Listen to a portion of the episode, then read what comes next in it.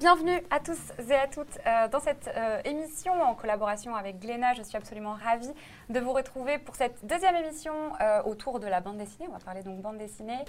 Si vous n'avez pas vu la dernière émission qui date de la semaine dernière, je vous invite à regarder l'émission en replay, que ce soit sur ma chaîne YouTube Ultia Replay ou la chaîne YouTube de Glénat.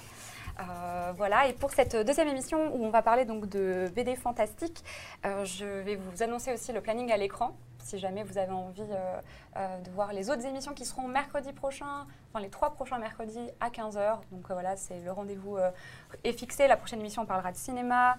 Celle encore d'après, on parlera des femmes dans la bande dessinée, parcours de femmes dans la bande dessinée. Et la dernière émission, on parlera, ça sera une émission spéciale d'ici dans le club et il y aura des invités à chaque fois.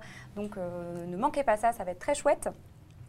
Euh, sachez que ces lives aussi sont faits euh, à l'occasion du mois du roman graphique, des romans graphiques et du coup, en, enfin, si vous avez en je bégaye, vous avez en librairie participante le catalogue des romans graphiques Glénat que vous pouvez retrouver. Et si vous achetez deux romans graphiques, vous pouvez repartir avec ce magnifique tote bag. Il est trop beau. Ben, tu vas pouvoir Mais l'avoir. moi, si jamais il y en a en rab, Allez, voilà, c'était sûr. Mais moi, la semaine dernière, j'ai fait, j'ai fait une razzia, donc euh, voilà, je te le donne. c'est vrai? Oui. Ah, merci. En vrai de vrai Bah C'était oui, c'est scripté Non. Que c'était scripté Non, mais en plus, on la m'a- même pas autorisé à te le donner, mais je, je prends cette liberté de t'offrir ce magnifique tote bag exclusif aux couleurs de podium offert pour l'achat de deux romans graphiques du catalogue Glénat. Euh, je pense que vous voudrez le même maintenant que euh, Little Big Well euh, Il est parfait. évidemment. Et euh, sachez aussi qu'avec le hashtag roman graphique dans le chat, vous pouvez participer sur mon live, donc twitch.tv slash ultia, et sur le live de Glénat, euh, un tote bag. Vous pouvez gagner un tote bag avec mon ami Pierrot et euh, Rêve. Donc euh, le tirage au sort se fera en fin de live, comme la dernière fois, et à l'occasion de cette émission où on va parler du fantastique en BD. Je suis accompagnée euh, d'excellents invités. À ma gauche euh, se situe Edouard Cour, qui est l'auteur, euh, entre autres, de Rêve. Bonjour, et comment ça va? Super. avec ce deuxième, Ouais. faux- avec ce petit faux départ euh, là, Bah, tout va bien? parfait, c'est ce qu'on disait, ça détend. Ça a ça. détendu, euh, Ouais. ça a complètement détendu euh, le- le- le- l'ambiance exactement. On te connaît aussi pour euh, la trilogie Héraclès Mhm, euh, que tu as euh, publiée aux éditions Aquileos, c'est ça? Exactement. Voilà. Donc euh, je suis ravie de t'avoir euh, à mes côtés. Et euh, on a aussi Jim Bishop que vous connaissez peut-être déjà parce que je l'ai déjà interviewé au cours des lives à Angoulême, à l'occasion du festival d'Angoulême. Donc tu es l'auteur de Mon ami Pierrot, mais aussi de Lettres perdues, paru aux éditions de Très bien résumé. Ça ça va et va toi Ouais, ça va. Non, ça va, tout va bien. Regarde, je bois de l'eau et tout. euh, Ok, c'est cool. cool. Trop bien. Et tu as une super chemise. Les gens dans le chat. Je voulais qu'on en parle en fait, c'était ça, je voulais qu'on parle avant des BD en fait, Bon, tu je pense qu'on désamorce le sujet Voilà, c'est ça, bah, j'attendais que ça, voilà. que- Avis sur la chemise dans le voilà, chat. j'ai- j'ai mis vraiment euh, tout mon cœur pour, pour, pour cette chemise. Du chemise coup, de euh, légende. Maintenant on pourra parler des BD plus sereinement. tu Oui, vois. je pense pense. que.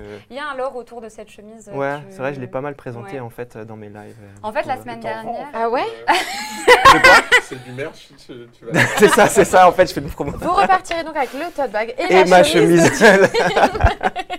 Mais oui, mais en fait, la semaine dernière, on avait tous une chemise autour de la table. Bon, j'ai cassé le Ah, truc parce que ouais. toi, t'es classe quand même. hein. Mais Mm. je sais pas pourquoi je. Ouais, c'est rare. Je me suis dit, je m'habille bien pour ton émission Ultia. Franchement, je suis Mm. trop honorée. En plus, tu dois. me, je me sens mal habillée du coup maintenant. Non, pas Elle doit, elle doit crever de chaud avec son col roulé Ouais. plus Non, mais on, euh, on m'a obligée à la garder parce qu'on pouvait pas le mettre micro, le micro ailleurs. Voilà. voilà. Et donc à ma gauche se situe euh, Little Big Well, euh, aussi appelée euh, Marianne bien sûr, qui est une amie streameuse en fait, qui est aussi fan de BD. Ouais. Et la dernière fois, on a parlé toutes les deux. J'étais, bah, on était toutes les deux à Dijon. Pour la- C'est vrai, c'est euh, vrai que tu m'as envoyé un message à 20h en mode viens boire un coup à Dijon. Et t'as dit oui. Oui, j'ai dit oui. Et donc on s'est Ouais. retrouvés, on s'est retrouvés toutes les deux dans un bar à Dijon. Et en fait, elle m'a dit ah mais tu sais, moi j'adore la BD et tout. euh, Ouais, Et du coup, je me suis dit, il faut trop qu'on se fasse une émission ensemble. Et là, j'ai Ouais. tout de suite pensé à toi. Donc, euh, ça va être chouette de t'avoir euh, à nos côtés. En plus, il y a plein de gens qui sont dans le chat et qui viennent aussi de chez toi. Cool, Je suis très heureuse d'être ici. Vous êtes très beaux autour de cette table et bien habillés. Merci beaucoup. Euh, C'est adorable. Et euh, donc voilà, euh, peut-être que bah, aujourd'hui, euh, à l'honneur, donc Jim Bishop et Edouard Court, euh, peut-être que vous pouvez parler de vos BD respectives. Euh, on n'a pas encore parlé de rêve euh, ici sur les lives Glénat ou sur euh, ma chaîne ou sur celle de Glénat. Peut-être que tu peux nous pitcher un petit peu ta BD, Edouard? Oula, terrible. Ah oui, direct. Euh, déjà, ça ressemble à ça. Alors, est-ce Mm. il y a une caméra où je le tiens bien? Celle-là. Oui, oui. Voilà. Mais en plus, elle est, derrière- en fait, elle est là tout le temps derrière. Euh, du coup, rêve, R-E-V. Euh, comment pitcher ça? C'est toujours le truc le plus dur. Ah ouais, Il faut vachement de temps normalement pour en parler aux gens. En gros, ça mêle euh, rêve, jeux vidéo. Donc normalement, ça vous serez pas perdu vu euh, la plupart des gens sur Twitch. Euh, et puis après, plein d'autres thèmes, euh, le monomythe, euh, tout ce qui est euh, réalité virtuelle, euh, avatar, euh, et aussi la psyché. Enfin bon, il y a de tout dedans, mais la base, c'est une simulation sous forme de rêve, et on y suit quelqu'un qui découvre le truc. Donc comme ça, euh, vous n'êtes pas perdu, vous débarquez avec Gladys qui est sur la couverture, et vous allez découvrir tout ça. On va en parler de Gladys. Parce qu'on a, on a, on en a parlé de Gladys avec, Il y a eu un euh, gros débat parallèle. avec. Marianne euh, tout à l'heure. J'ai Donc, euh, on va en parler au cours de, de cette émission. Euh, Jim, tu peux nous pitcher mon ami Pierrot si tu veux. Bah, on l'a déjà fait ensemble. ouais, c'est vrai qu'on en a pas mal parlé, mais mon ami Pierrot, du coup, voilà, c'est l'histoire de, euh, de Cléa, en fait, qui, euh, qui, qui est promise à un, à- à un comte qui s'appelle Berthier de l'eau, et en fait, euh, au moment où elle sait pas trop ce qu'elle veut dans sa vie, en fait, il y a Pierrot qui débarque, qui est un magicien de rue, et en fait, euh, il tombe amoureux, et il l'embarque avec elle euh, dans son monde, et puis, en fait... euh, se rend- ils se rendent compte qu'en fait la magie, enfin la liberté et le fait de tomber amoureux, c'est plus complexe que ça. Et du coup, il y a une histoire comme ça autour de, de l'amour, une histoire d'amour un peu complexe, quoi. Et voilà, qui s'installe. Dans tous les cas, deux romans graphiques du coup qui sont autour euh, de l'univers fantastique. Euh, je me posais une question, euh, Marianne. Ah oui, alors Ouais. déjà, je vais peut-être annoncer le plan de l'émission. Mais euh, aujourd'hui, on va parler, parce que je ne l'ai pas fait la semaine dernière, voilà, euh, mauvais élève. Mais Aujourd'hui, on va parler euh, donc de romans graphiques et on va, dans un premier temps, parler de processus créatif pour la bande dessinée. Dans un second temps, on va parler des références pop culture, que ce soit dans le jeu vidéo ou dans d'autres univers. Et puis, il y aura des questions un peu plus globales sur le fantastique. Voilà, restez avec nous. Ne serait-ce que pour le tirage au sort dont je parlais tout à l'heure, euh, hashtag roman graphique dans le chat. Toi, euh, enfin Marianne, enfin, j'ai dit Mais tu peux elle a Marianne. trop de pseudos, c'est horrible et du coup, euh, je, je- je- je l'appelle tout le temps Trivia.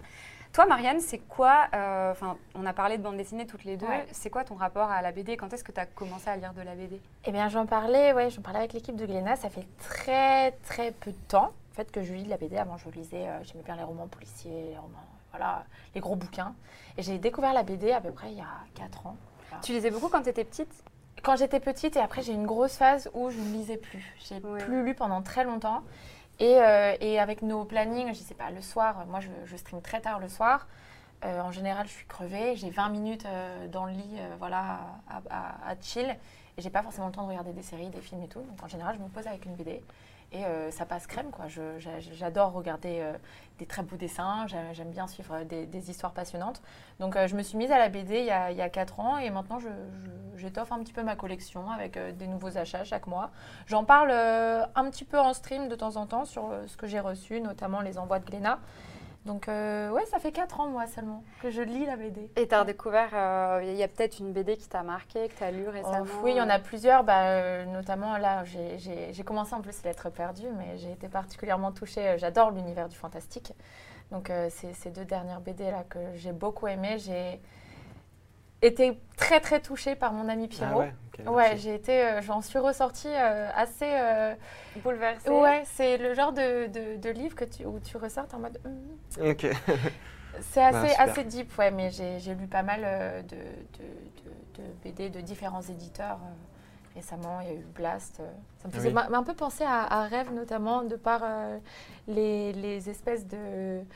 Tu as de, on en parlera tout à l'heure, mais Oui, la- je en trouve que la colorimétrie dans Rêve Ouais. s'apparente pas mal à, à celle de, Blast. oui, de, Ouais. de Blast, mais c'est noir et blanc. Ouais, Blast. ouais, ouais, mais il y a des phases, euh, en il y a couleur, des- il y a euh, des ouais. phases Ah en oui, les couleur assez. Ouais, ouais, ouais. ouais, C'est mais vrai. euh, Ouais, ouais. non, mais en bref, on en parlera plus tard. Mais Oui, je suis euh, oui, d'accord, c'est ouais. ça. Ah, bah, Assez psychédélique, tu vois. Euh, peut-être des-. Ah, mais voilà. Ouais. Tu lis des mangas aussi? J'ai commencé il n'y a pas longtemps. Euh, bah, j'ai commencé Berserk. Ah Alors oui. là, Ah oui. j'aborde un arc euh, qui est euh, absolument incroyable. J'en suis au troisième tome, donc je suis un tout petit bébé dans, dans le. Ah ouais. Mais on, en parlait tout à l'heure parce que je te disais, je suis perdue en lisant des mangas. Je n'ai pas l'habitude. C'est horrible, elle est Je comme les moi. lis à l'envers. Ah ouais, t'as du mal à remettre les cases Oui, dans l'ordre et tout. Oui, Ouais. en fait, mais même quand tu l'as ouvert euh, du bon côté, les Ouais, cases, ouais, ah, je, les je- remets, je, les, je les lis trop à l'envers et du coup, je comprends rien. Ouais, Mais tu sais que j'ai rage quitte euh, Nausicaa comme ça. Ah non. Ah ouais? Ouais. Mais il faut aller au bout, hein. franchement, il faut y aller. Mais Il je faut, faut faire un effort. faut que tu inverses. Pareil quand tu vas revenir au BD franco-belge. quoi. Ça va, tu vas Ouais. avoir du mal à Je les pense, dans hein. le bon sens. Mais là, du coup, j'ai lu euh, l'apprenti mangaka euh, Ouais. que tu m'avais conseillé. Ouais, ouais. Et, euh, et ça va. Je faisais que. Après, ça reste très ludique, très, euh, comment dire, Ok, donc là, didactique tu es en aussi, train tu de vois. minimiser le fait Non, que j'étais contente d'avoir réussi à lire dans le Nord mon manga, c'est ça? Là, excuse-moi. Non, c'est pas ce que je voulais dire. Je voulais dire que. Bon, t'as raison, c'est ce que j'ai dit. Non, mais je comprends. Et du coup, avec Verdun, Ouais, tu mais t'en sors. genre, je lui en parlais tout à l'heure, je disais, j'ai pas l'habitude. Déjà, le premier truc, je l'ai ouvert à l'envers, et puis ensuite, je lisais pas les cases dans le bon ordre. Enfin, c'était une catastrophe. Tu l'as ouvert. Et maintenant, mais au, commence- ma- au début, il y a une- un disclaimer qui Oui, te dit. oui, euh, mais moi, j'ai loupé le disclaimer, tu vois. J'ai direct lu les premières cases. Je, je comprends pas euh, pourquoi l'histoire commence comme ça et Mm. tout. Et j'ai commencé à lire la fin. Mais ça va, et- depuis le tome 3, t'as compris ou pas? Te- Oui, ça va. Et encore, hein, je trouve que j'ai du mal à m'y Non, parce que pour le coup. Berserk, c'est vraiment un gros. C'est un euh, gros ouais. monument, ouais. ouais. Et puis ça faisait un bout de temps que je voulais lire. Je te le conseille aussi. Ok. On, on s'y- On va peut-être se s'en mettre à Nausicaa pour voir et après je éventuellement quoi. Mais ouais, franchement en plus ouais, du coup je me dis les BD moi c'est plus simple. hein. Bah, J'y arrive Ouais. davantage. c'est ça. Et puis, euh, c'est c'est toujours, euh, c'est toujours chill. Enfin, t'as as des, très belles BD avec des très beaux Mm. dessins. Donc, euh, Parce que tu n'arrives me plus à te, petite, tu à lancer dans un roman comme avant en fait, Bah, c'est ça? je, me suis re- je me suis prise à. Par exemple, les derniers romans que j'ai lus, bon, bah, souvent, je suis très fatiguée. et Je relis 15 fois les mêmes pages et euh, c'est grave. C'est hein. Mais tu sais J'ai non, un problème d'attention. c'est exactement évident. ce que je disais la dernière fois. Ah je ouais disais ça, je relis les mêmes pages, je relis les mêmes Ah bah, pages bah, j'ai ce problème-là. Et du coup, avec les BD, bah, je tourne les pages, je, prends, je m'attarde sur, certains, sur, certaines, euh, sur certaines planches, je fais waouh et tout. Donc, c'est plus. Je Ouais. pose mon cerveau sur la table et je suis tu vois, je. je- C'est parce que la BD, c'est pas des vrais livres en fait. C'est pour ça. Ouais, c'est ça. Exactement. Mais justement, tu vois, tu me fais une belle transition parce que la semaine les dernière, romans- euh, Les, romans- les romans Voilà. graphiques, c'est vrai. Nous, on fait du roman graphique. Elle est, elle est, elle est gratuite pareil. cette transi, merci beaucoup. La semaine dernière, on a eu un débat houleux. Je pense que Ah là là. euh, ils étaient à deux doigts de se jeter des bonbons à la figure, mais on a parlé de. D'ailleurs, je prends mes bonbons Ah, pour au cas où. je pour t'en les- prie. Voilà. On Ah, a- les gens qui mangent en émission, bref. C'est scandaleux. N'hésitez pas à clipper absolument tous les moments où Trivia euh, prend un bonbon, hein, bien sûr. En. S'il vous plaît. hein. N'oubliez pas le changement de cam dès qu'elle prend un bonbon, s'il vous plaît. Je veux un montage après, un énième montage. ah non Parce qu'elle m'a raconté juste avant pour, ce- pour les viewers euh, qu'en effet, elle avait passé un petit moment sur son live à regarder des séquences de moi à Qui man- mange en live, spécifiquement. Il n'y en avait pas tant que ça des clips. hein. Il y en avait énormément. D'accord. Bon, du coup, on va euh, parler à nouveau de roman graphique. On va faire un point euh, sur le sujet. Euh, nous- donc ici, on est sur un live spécial roman graphique. Vous, Mm. euh, donc, euh, qu'est-ce que vous en pensez du terme? Vas-y, Edouard, je t'en prie. Euh, je le trouve très bien. Alors, je sais pas si vous avez déjà fait l'historique. c'est quoi pour toi un ce- roman ce graphique? terme? Ouais Euh, à la base, c'est Will Eisner, hein, c'est ça, qui, a- qui, qui, en fait, qu'en avait marre, parce qu'aux États-Unis, c'est carrément comic book. Donc, euh, quand Ouais. on fait pas des trucs drôles, on en a marre d'être appelé euh, livre comique. Et du coup, il disait, bah, moi, je fais du graphic novel, donc euh, du roman graphique. Il trouvait ça plus approprié. Mais du coup, c'était pour ranger tout, euh, sauf de la BD comique, du coup. Et ça, ça, je trouve ça pas mal, en fait. C'est juste un meilleur nom que bande dessinée pour la bande dessinée. J'ai plus de mal à vraiment dire euh, où s'arrête. Souvent, c'est juste un truc de pagination ou de Mm. type d'histoire. Mais peut-être que voilà, c'est un truc en plus. Moi, j'aime beaucoup le très terme, mais il y en a peut-être encore mieux. J'aime bien l'art séquentiel pour tout Ouais, celui-là, il est- dedans. celui-là, je le préfère à la limite, tu vois, Voilà. parce qu'il est- il a plus de sens, euh, parce que c'est ce qui définit vraiment la bande dessinée. Mhm. Mais roman graphique, c'est un peu de la branlette en fait. Euh, quand même, quand il pense, euh, il y a un truc un peu en mode ouais, euh, on boit des petits vins, on, lit des romans graphiques, tu vois, genre il y a vraiment, il se la pète euh, ceux qui utilisent. Excusez-moi pour le, excusez-moi pour le, euh, pour le, la Tu trouves que c'est thématique. du hein. snobisme Ouais, il y a un peu un truc comme ça. Non, on fait de la bande dessinée, il y a ce terme, il est très bien Je aussi, suis tu un vois. peu d'accord en vrai. Et après, Ouais. en fait, ce qui est vrai que dans le roman graphique, ça a justifié le fait d'éclater les cases, d'éclater les paginations, etc. Tu vois. Mais en fait, c'est juste la bande dessinée qui évolue avec son temps. Mais la vérité, euh, roman graphique, c'est pompeux comme nom, tu vois. Je suis désolé, hein, c'est la thématique, mais en même temps, euh, voilà. Après, je pense que c'est juste un truc qui fait, qui crée un format. Maintenant, les gens sont rassurés aussi avec, Mm. cette, avec ce, ce- ce- ce terme.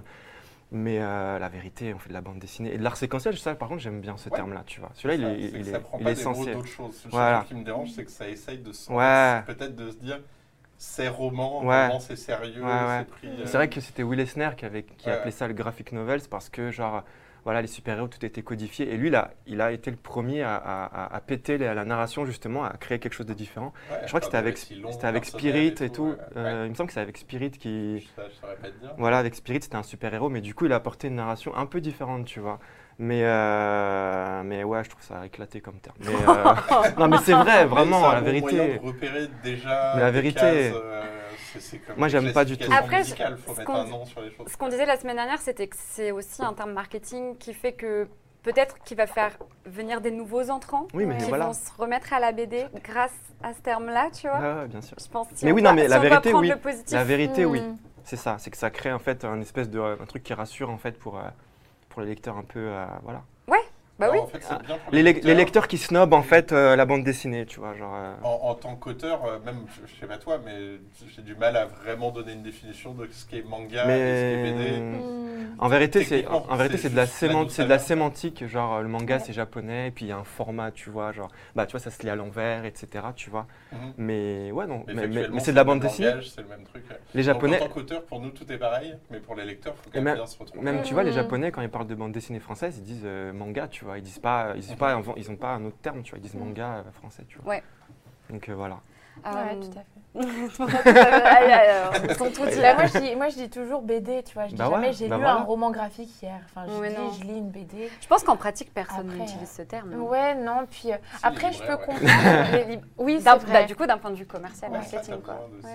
Ouais. Ouais, Puis euh, après, euh, c'est vrai que moi, quand j'ai commencé la BD il y a, il y a, il y a, il y a 4 ans, je me disais, BD, ça fait un peu euh, enfant, tu vois. Ouais. Alors, euh, Ouais, quand ça, en tu fait, étais il y a ce enfant, côté un tu peu, lis des BD ouais. et tu dis, bon, j'ai lu un roman graphique hier, Ouais, ça voilà, fait un peu vu plus adulte. Tout de suite, mais c'est vrai. Tout de suite, Ouais, ça. euh, Mais c'était l'idée de base. Mais ouais, mais ça marche au final, tu un vois. moins associé au truc pour Mm, Ouais, bien sûr. Moi, je pense que si, si c'est pour faire venir des nouvelles personnes euh, euh, et qui se disent bon bah non, en fait, je peux lire de la BD euh, à cet âge-là et Mm. tout. euh, je Vous m'avez vois fait changer d'avis, en vrai, je trouve ça génial maintenant. Ah ouais, c'est vrai? Waouh. Ça y est, j'ai changé d'avis. D'une persuasion sans faille. Exactement. Très bien. Écoutez, on va pouvoir rentrer dans le vif du sujet euh, et aborder le, le processus créatif de la bande dessinée. Euh, là, ici, à cette table, euh, pour Rêve et pour mon ami Pierrot, vous êtes tous les deux scénaristes et dessinateurs de votre œuvre. Et je me demande, est-ce que c'est compliqué d'être le seul maître à bord, Jim? En vrai, moi, je pense que j'aime bien être tout seul sur un projet parce que devoir gérer, en fait, devoir gérer les, les émotions de quelqu'un d'autre aussi, déjà, je dois gérer les miennes, tu vois. Et du coup, sur un projet, euh, En vrai, je comprends. tu vois, et en fait, du coup, le fait d'avoir des, parfois des, des croisements d'idées, tu vois, où on n'est pas forcément d'accord sur, un- sur des, des choses et tout, ça peut vraiment créer des conflits si tu n'es pas dans l'ouverture et tout. Et parfois, tu as une idée sur un, sur un projet et tu vas, tu vas la vouloir et l'autre va dire Ouais, mais cette idée-là, elle n'est pas ouf. Donc, je trouve ça plutôt difficile. Il y en a pour qui c'est une façon de travailler qui doit, je pense, être euh, évidente. Moi, j'aime bien avoir ma liberté et me dire que je peux changer des trucs, même. Tu vois, quand j'ai écrit Pierrot, euh, il y a plein de moments où j'ai changé euh, l'histoire pendant la, la création. T'imagines euh, un dessinateur, une dessinatrice, pendant qu'elle est en train de dessiner, elle a entamé les planches. Attends, non, on Attends, recommence, ouais. tu vois. Ça serait horrible en fait à faire. Et je pense que moi, cette, je peux avoir cette pression de, de, de me dire que j'ai pas fait assez bien et que je vais recommencer des trucs. Pour moi, tout seul, ça me dérange pas de refaire des planches. Mais, euh, mais si je travaille avec quelqu'un, je pense que la pauvre, la personne. euh, enfin, je l'ai déjà fait en réalité et c'était assez Alors horrible. C'était assez horrible. C'était- assez horrible pour nous tous en fait. Mais voilà, moi du coup, je pense que je préfère euh, être tout seul. Moi, ma pression, je la gère tout seul et j'ai personne d'autre que j'embarque dans mes délires et tout. euh, tu vois. Oui, mais du coup, est-ce que parfois tu manques pas de recul? Bah là, c'est le travail de l'éditeur justement de, Mm. de t'amener justement ce recul et euh, ça, c'est vrai que bah avec mon éditeur, ça va, ça marche bien. Pour ça, il arrive à me, à me canaliser. Peut-être que parfois, je peux aller dans tous les sens et, et il arrive à me canaliser. euh, Nicolas, s'il nous écoute, euh, voilà, dédicace. Mais, euh, mais ouais, du coup, euh, je pense que ouais, le travail de l'éditeur, il est là, tu vois, c'est de justement apporter ce recul euh, Hmm. sur les choses qu'on peut pas forcément voir quand on est tout seul devant nos planches. euh, Voilà. Toi, Edouard, t'en penses quoi? Euh, moi, j'ai besoin d'alterner. Euh, J'adore faire des trucs dans mon coin où je suis seul maître à bord et tout, mais il y a un moment Ouais. Où ça devient un peu dur. Il n'y a que toi qui prends des décisions. Vraiment, à chaque instant, euh, c'est tes décisions. Même quand quelqu'un te fait un retour, c'est toi qui dois trancher. De temps en temps, passer à boulot avec un scénariste où il dit bah, ce qui- ce qu'il y a dans la bulle écrit, c'est ça. Euh, ce qui se passe, euh, c'est ça. ça permet un peu de prendre une distance. Mais j'ai besoin des deux. Et du coup, je suis tout le temps d'ailleurs à cheval Parfois, sur deux projets en On général. peut avoir des bonnes surprises sur- si tu fais le scénario et puis en fait tu l'aurais peut-être pas vu comme ça, mais là le dessinateur Ah bah clairement, ou la oui, dessinatrice te surprend. C'est là que c'est aussi hyper important, oui, c'est un rapport humain, donc ça peut être comme Mm. tout, ça peut, euh, Ouais. ça peut foirer, on peut être pas du tout aligné même au niveau temps et ce qu'on veut investir dedans, mais euh, quand ça se passe bien, ça, ça marche vraiment bien. Mais pour le coup, euh, là je suis en train de bosser avec un scénariste, derrière j'aurais envie de faire un truc tout seul euh, à moi où c'est mon bébé. euh. Ouais, donc t'alternes quoi. Ouais, c'est ça. pas mal en vrai. Voilà, exactement. Et sur Rêve, tu étais tout seul? Tout seul, tout seul, et là vraiment, c'est- c'est- je peux pas le déléguer à quelqu'un d'autre. Ouais. C'était trop, trop trop. Et compliqué. ton éditeur, ça s'est passé comment avec ton éditeur? Ça s'est passé très, hyper bien. Il était hyper ouvert. Je pouvais sortir les trucs les plus bizarres Tu que peux je voulais. balancer, il est Tu pas peux là. dire, tu peux dire, tu peux dire. Il m'a jamais freiné, donc euh, c'est surtout ça. Et puis effectivement, s'il y avait un truc qui clochait, c'est surtout sur des trucs de, bah, de lisibilité, compréhension, où là, ouais, il te faut un recul vraiment. Mais, euh, mais je pense que c'est pas le rôle de l'éditeur de changer ta fin, par exemple, parce Mm. qu'il la trouve pas assez intéressante ou. Je ça pas. doit être horrible. Bah, dans les films, ça arrive souvent. euh, On connaît ah, plein d'histoires ouais. de films où euh, il y a eu une fin happy end parce que le studio veut un happy end. Ah oui. En BD, on n'a pas trop ce problème-là. Ouais, Peut-être sur les gros gros trucs. Il existe mais- des director's cut de bande dessinée, ça je me Bah, je me demande, question. ouais. ouais. des trucs qui sortent Ouais, plus tard, euh, non censurés, etc. Mm. Non, on reste dans un milieu où euh, on, on te laisse quand même très très libre. Et puis c'est Mm. qu'une personne qui s'exprime, il n'y a pas non plus des enjeux financiers ouais, ouais. énormes. C'est pas un Marvel, quoi. Mm. Il y a moins d'acteurs aussi quand tu dans le process de- d'écrire une BD. sûr. Mhm. Bon, tu peux être deux, tu peux être un duo et tout, mais j'imagine que bon, t'as pas euh, les directeurs artistiques, les machins, les éditeurs, les trucs. Ouais, non, c'est clair. T'as il y a- pas des, ouais. des millions d'équipes autour d'une. BD. euh. Ça, c'est- agréable aussi. Ouais. Ça, ça permet la créativité, euh, prendre des risques en fait. C'est vrai de ne pas avoir Mhm. autant de, de gens qui décident. Quoi. Et d'ailleurs, on parlait de, de l'éditeur de rêve, mais en fait, l'éditeur de rêve, on l'a reçu euh, la semaine dernière en live. Donc, Ah c'était Robin, voilà, c'est pour ça qu'on regardait là-bas. Parce qu'il est- il est il, là. a- il était avec nous ce soir sur le plateau.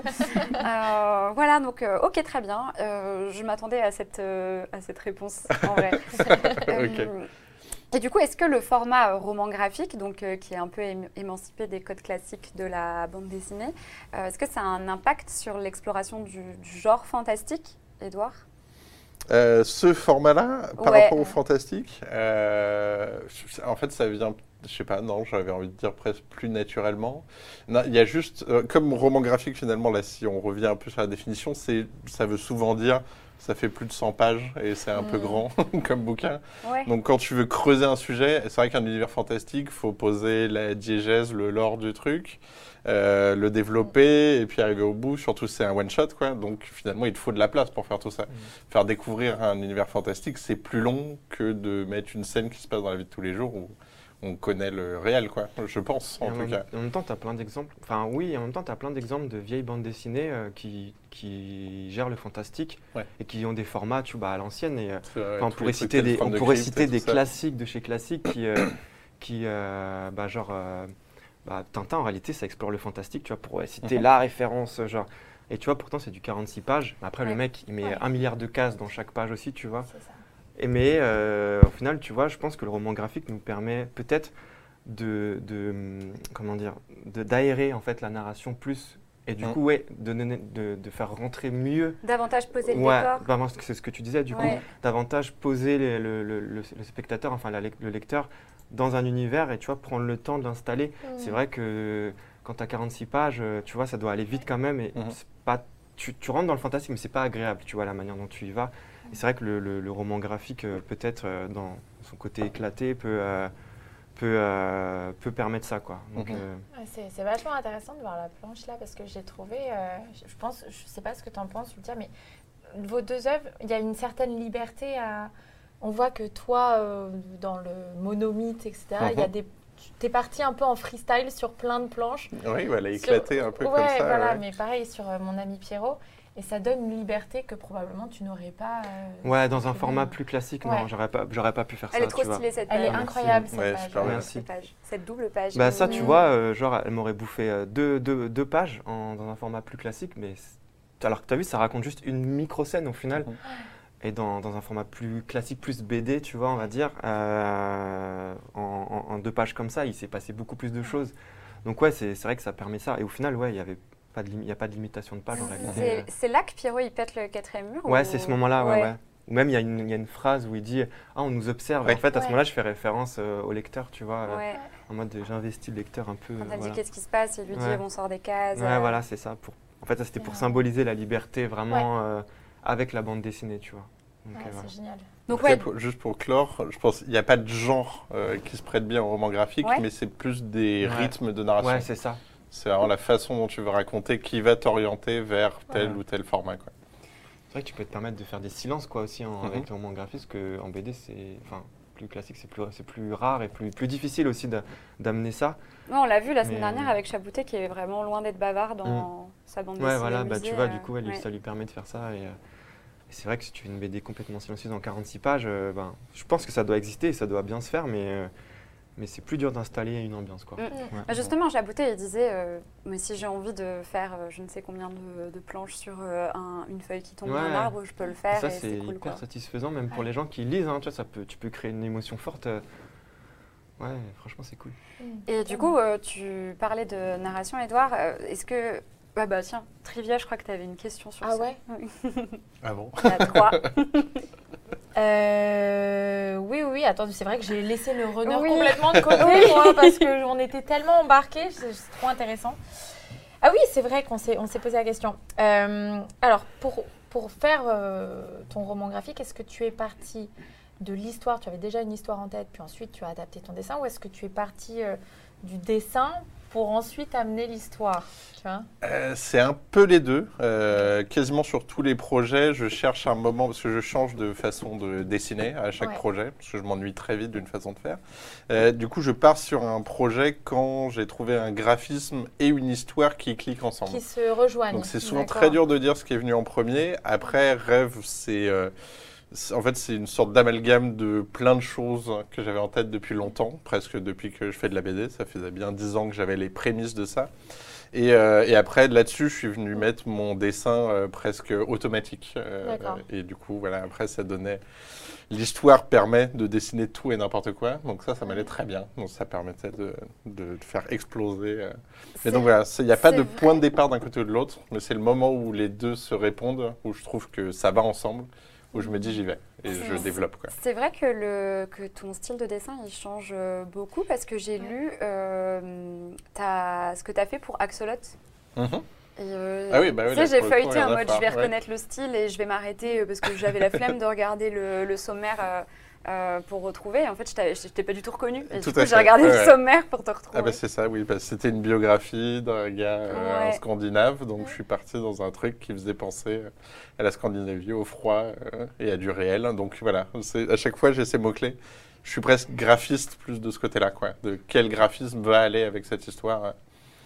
On m'a- posé une question l'autre jour, je vais te la poser, excusez-moi. hein, Ah, Je, je- je prends- Non mais c'est parce qu'en fait, moi ça m'interroge. En fait, euh, genre, du coup, euh, on m'a demandé si, euh, tu vois, le fait de changer de, de mouvement graphique, en tout cas, ça t'avait pas peur de perdre ton identité? On m'a posé cette question l'autre jour, Mhm. du coup, je te demande si... Euh, c'est fini, j'ai plus peur de ça. C'est Ouais. un risque, euh, Ouais. clairement. J'en ai même parlé à des scénaristes qui me disent euh, quand je change de type d'histoire, on, presque on me freine. Euh, clairement, tu, tu perds des gens, euh, c'est sûr. Ouais. Euh, mais moi, je suis un peu en paix avec ça parce que je préfère ça que d'être frustré Ouais, par euh, mon dessin. Mais euh, après, c'est aussi, tu peux te le permettre, je pense, en tant qu'auteur qui écrit des histoires où tu fais Mm. tes trucs toi-même. Quand tu es illustrateur, on vient vers toi pour un graphisme. Mm. Donc si euh, ce que tu as fait, tu dis je veux plus le faire, je veux autre chose, ça a mis très longtemps justement à ce que je puisse trouver des scénaristes qui comprennent ma démarche et Mm. disent euh, faut que je te propose autre chose que de la mythologie, euh, de la Mm. réalité virtuelle, etc. Quoi. Mais maintenant, ça y est, je- ils ont compris que j'étais plus presque directeur artistique euh, que, euh, que juste illustrateur. quoi. Ouais. Mais c'est un risque au début. Si vous voulez vraiment être juste dessinateur BD, trouvez plutôt votre style, Ouais. c'est un peu plus, un peu plus un sûr. peu plus sûr. Même si à l'ère des IA, c'est c'est ce qui est le plus risqué. Avoir un style qui est facile à copier par une IA, c'est c'est le nouveau problème. Et toi, Jim, du coup, t'es parti de l'histoire ou c'est le dessin qui a amené l'histoire Euh, pour Pierrot? J'avoue que moi, le dessin, ça a toujours été un peu euh, particulier, mais moi, c'est plus d'abord l'histoire quand même qui, qui s'est imposée. Après, j'ai beaucoup de références graphiques dans mon dessin et euh, en fait, mon dessin avant Pierrot était déjà plus ou moins le même. En fait, euh, j'essaie pas de modeler, euh, de modeler, je pense, euh, mes dessins par rapport à l'histoire. Peut-être il y a des des approches graphiques légèrement différentes, même sur les couleurs surtout. C'est plus sur les couleurs où j'essaie de, en fonction de l'émotion, j'essaie d'assombrir. On va, on va dire que Pierrot, c'est un peu plus sombre que par exemple L'être perdu. Mais sinon, dans l'approche graphique, ça reste euh, plus, ou moins, plus ou moins la même chose. Et, euh, et j'ai eu du coup l'i- l'idée de l'histoire avant. euh, avant ouais. Ouais, Mm. même avant l'être perdu, c'est ce que tu avais dit. Ouais, ouais, c'est ça. Pierrot. Pierrot j'avais l'idée avant l'être perdu. Et puis, en fait, ce qui s'est passé, c'est que la première toute première version de Pierrot avait presque la même fin euh, que l'être perdu. Il y avait des choses qui se ressemblaient. Et du coup, je m'étais dit que c'était bizarre. J'avais inconsciemment, j'avais créé une structure un peu similaire. Et je me suis dit, c'est qu'il y a encore un truc à faire avec euh, cette thématique de l'enfance, etc. Et du coup, j'ai réécrit Pierrot tout en gardant cette thématique et ce délire avec l'enfance et tout, et en, en changeant complètement euh, la structure. Même si en fait la structure, si tu commences à décomposer l'histoire, tu verras qu'elle se ressemble énormément en fait.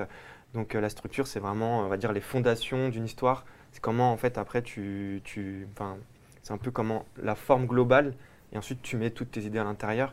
Et du coup, la structure, elle ressemble énormément à l'être perdu. Mais ça, c'est aussi une volonté pour que, en fait, on comprenne que ces deux histoires, elles ont aussi un lien entre elles euh, en termes de thématiques, etc. Donc, euh, donc voilà, c'était un peu étrange quand même, de, inconsciemment, de me rendre compte de ça, tu vois. Ouais. Donc, euh, ouais. Je me demande combien de temps ça vous prend, voilà, à partir du moment où tu imagines l'histoire et où la BD est finie. Parce que j'ai Ah l'impression ouais. que c'est assez décousu. Au final, Ouais, tu te dis, ouais, je l'ai laissé de côté, je l'ai reprise. euh, j'ai changé de style, j'ai changé la fin, j'ai changé le déroulé. Comment, euh, Bah, combien de temps ça prend tout ce processus créatif-là? Avec tous les gens à qui j'en ai parlé, une sorte de. C'est entre 9 mois et un an à peu près, euh, que mis bout à bout euh, la plupart du temps. euh. Après, le moment où tu collectes des idées, il est inquantifiable. Je sais pas, tu peux avoir un truc qui t'intéresse depuis 15 c'est ans ça. et tout d'un Ouais. coup, il trouve sa place dans un projet. Mais euh, le moment où tu sais de quoi tu parles euh, et ce que tu veux faire, jusqu'à ce que la BD soit prête et que tu Mm. la livres, en général, c'est 9 mois, un Ouais. an. euh, Ça, c'est vraiment à partir du moment où tu commences. Mais Ouais.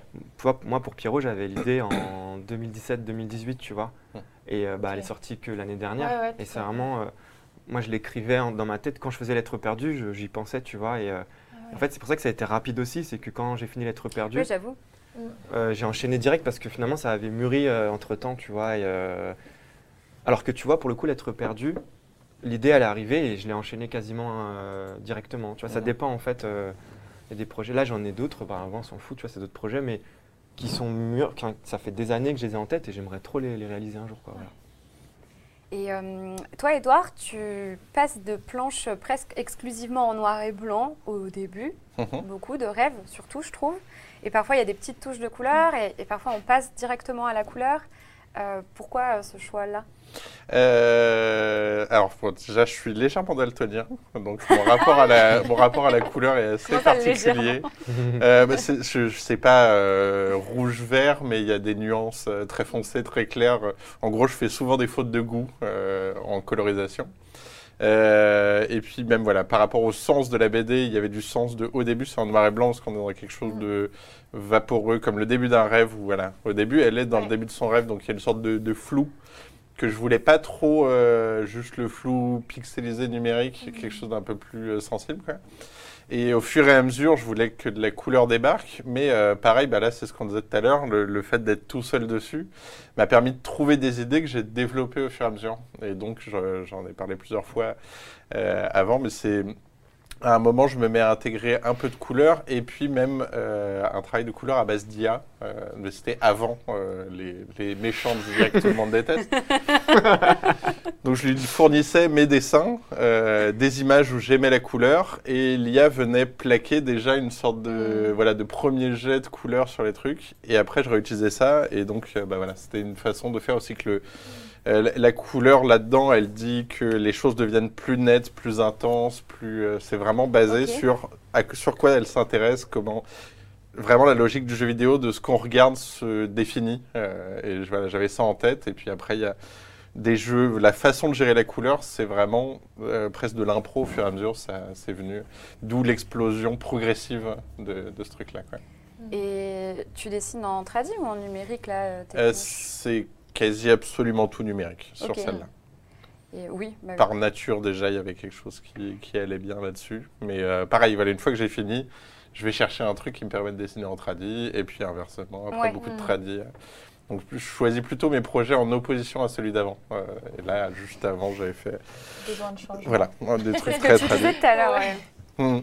Et euh, comment ça t'est venu l'idée de, euh, de- du cara design de, de ton personnage principal euh, C'est vrai Gladys. qu'elle elle a une drôle de. Ouais. Euh, déjà, il y a des, bah voilà, des moments de. Je dessine des choses, puis il y a un truc qui me plaît, que je garde, donc ça, ça vient petit à petit. Mais euh, quasi toute la BD et toutes les décisions de ce qui se passe et de ce qu'on voit, euh, c'est une sorte de psychanalyse à l'envers. C'est-à-dire que, en fait, tout ça, il y a un jeu un peu de.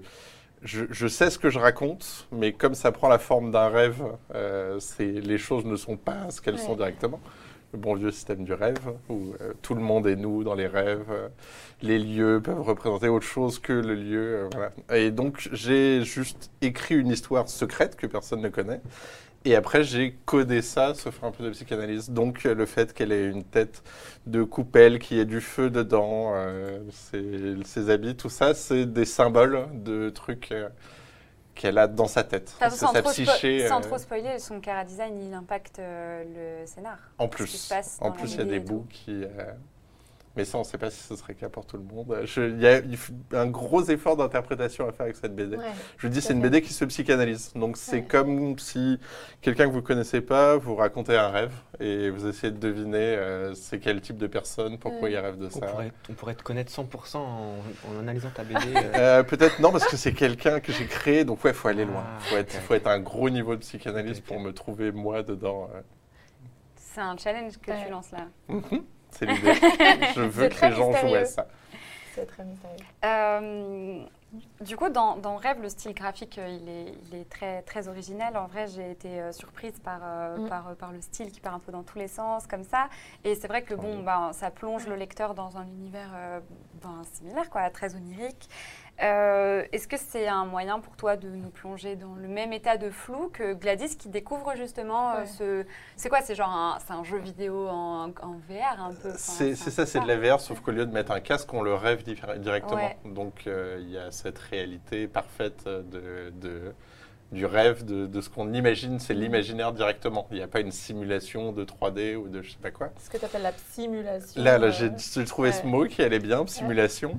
Euh, et donc oui, l'idée c'était euh, bah, de vraiment toujours le leitmotiv était que ça, ça ait un peu la texture du rêve, ce côté euh, flou et parfois net et changeant.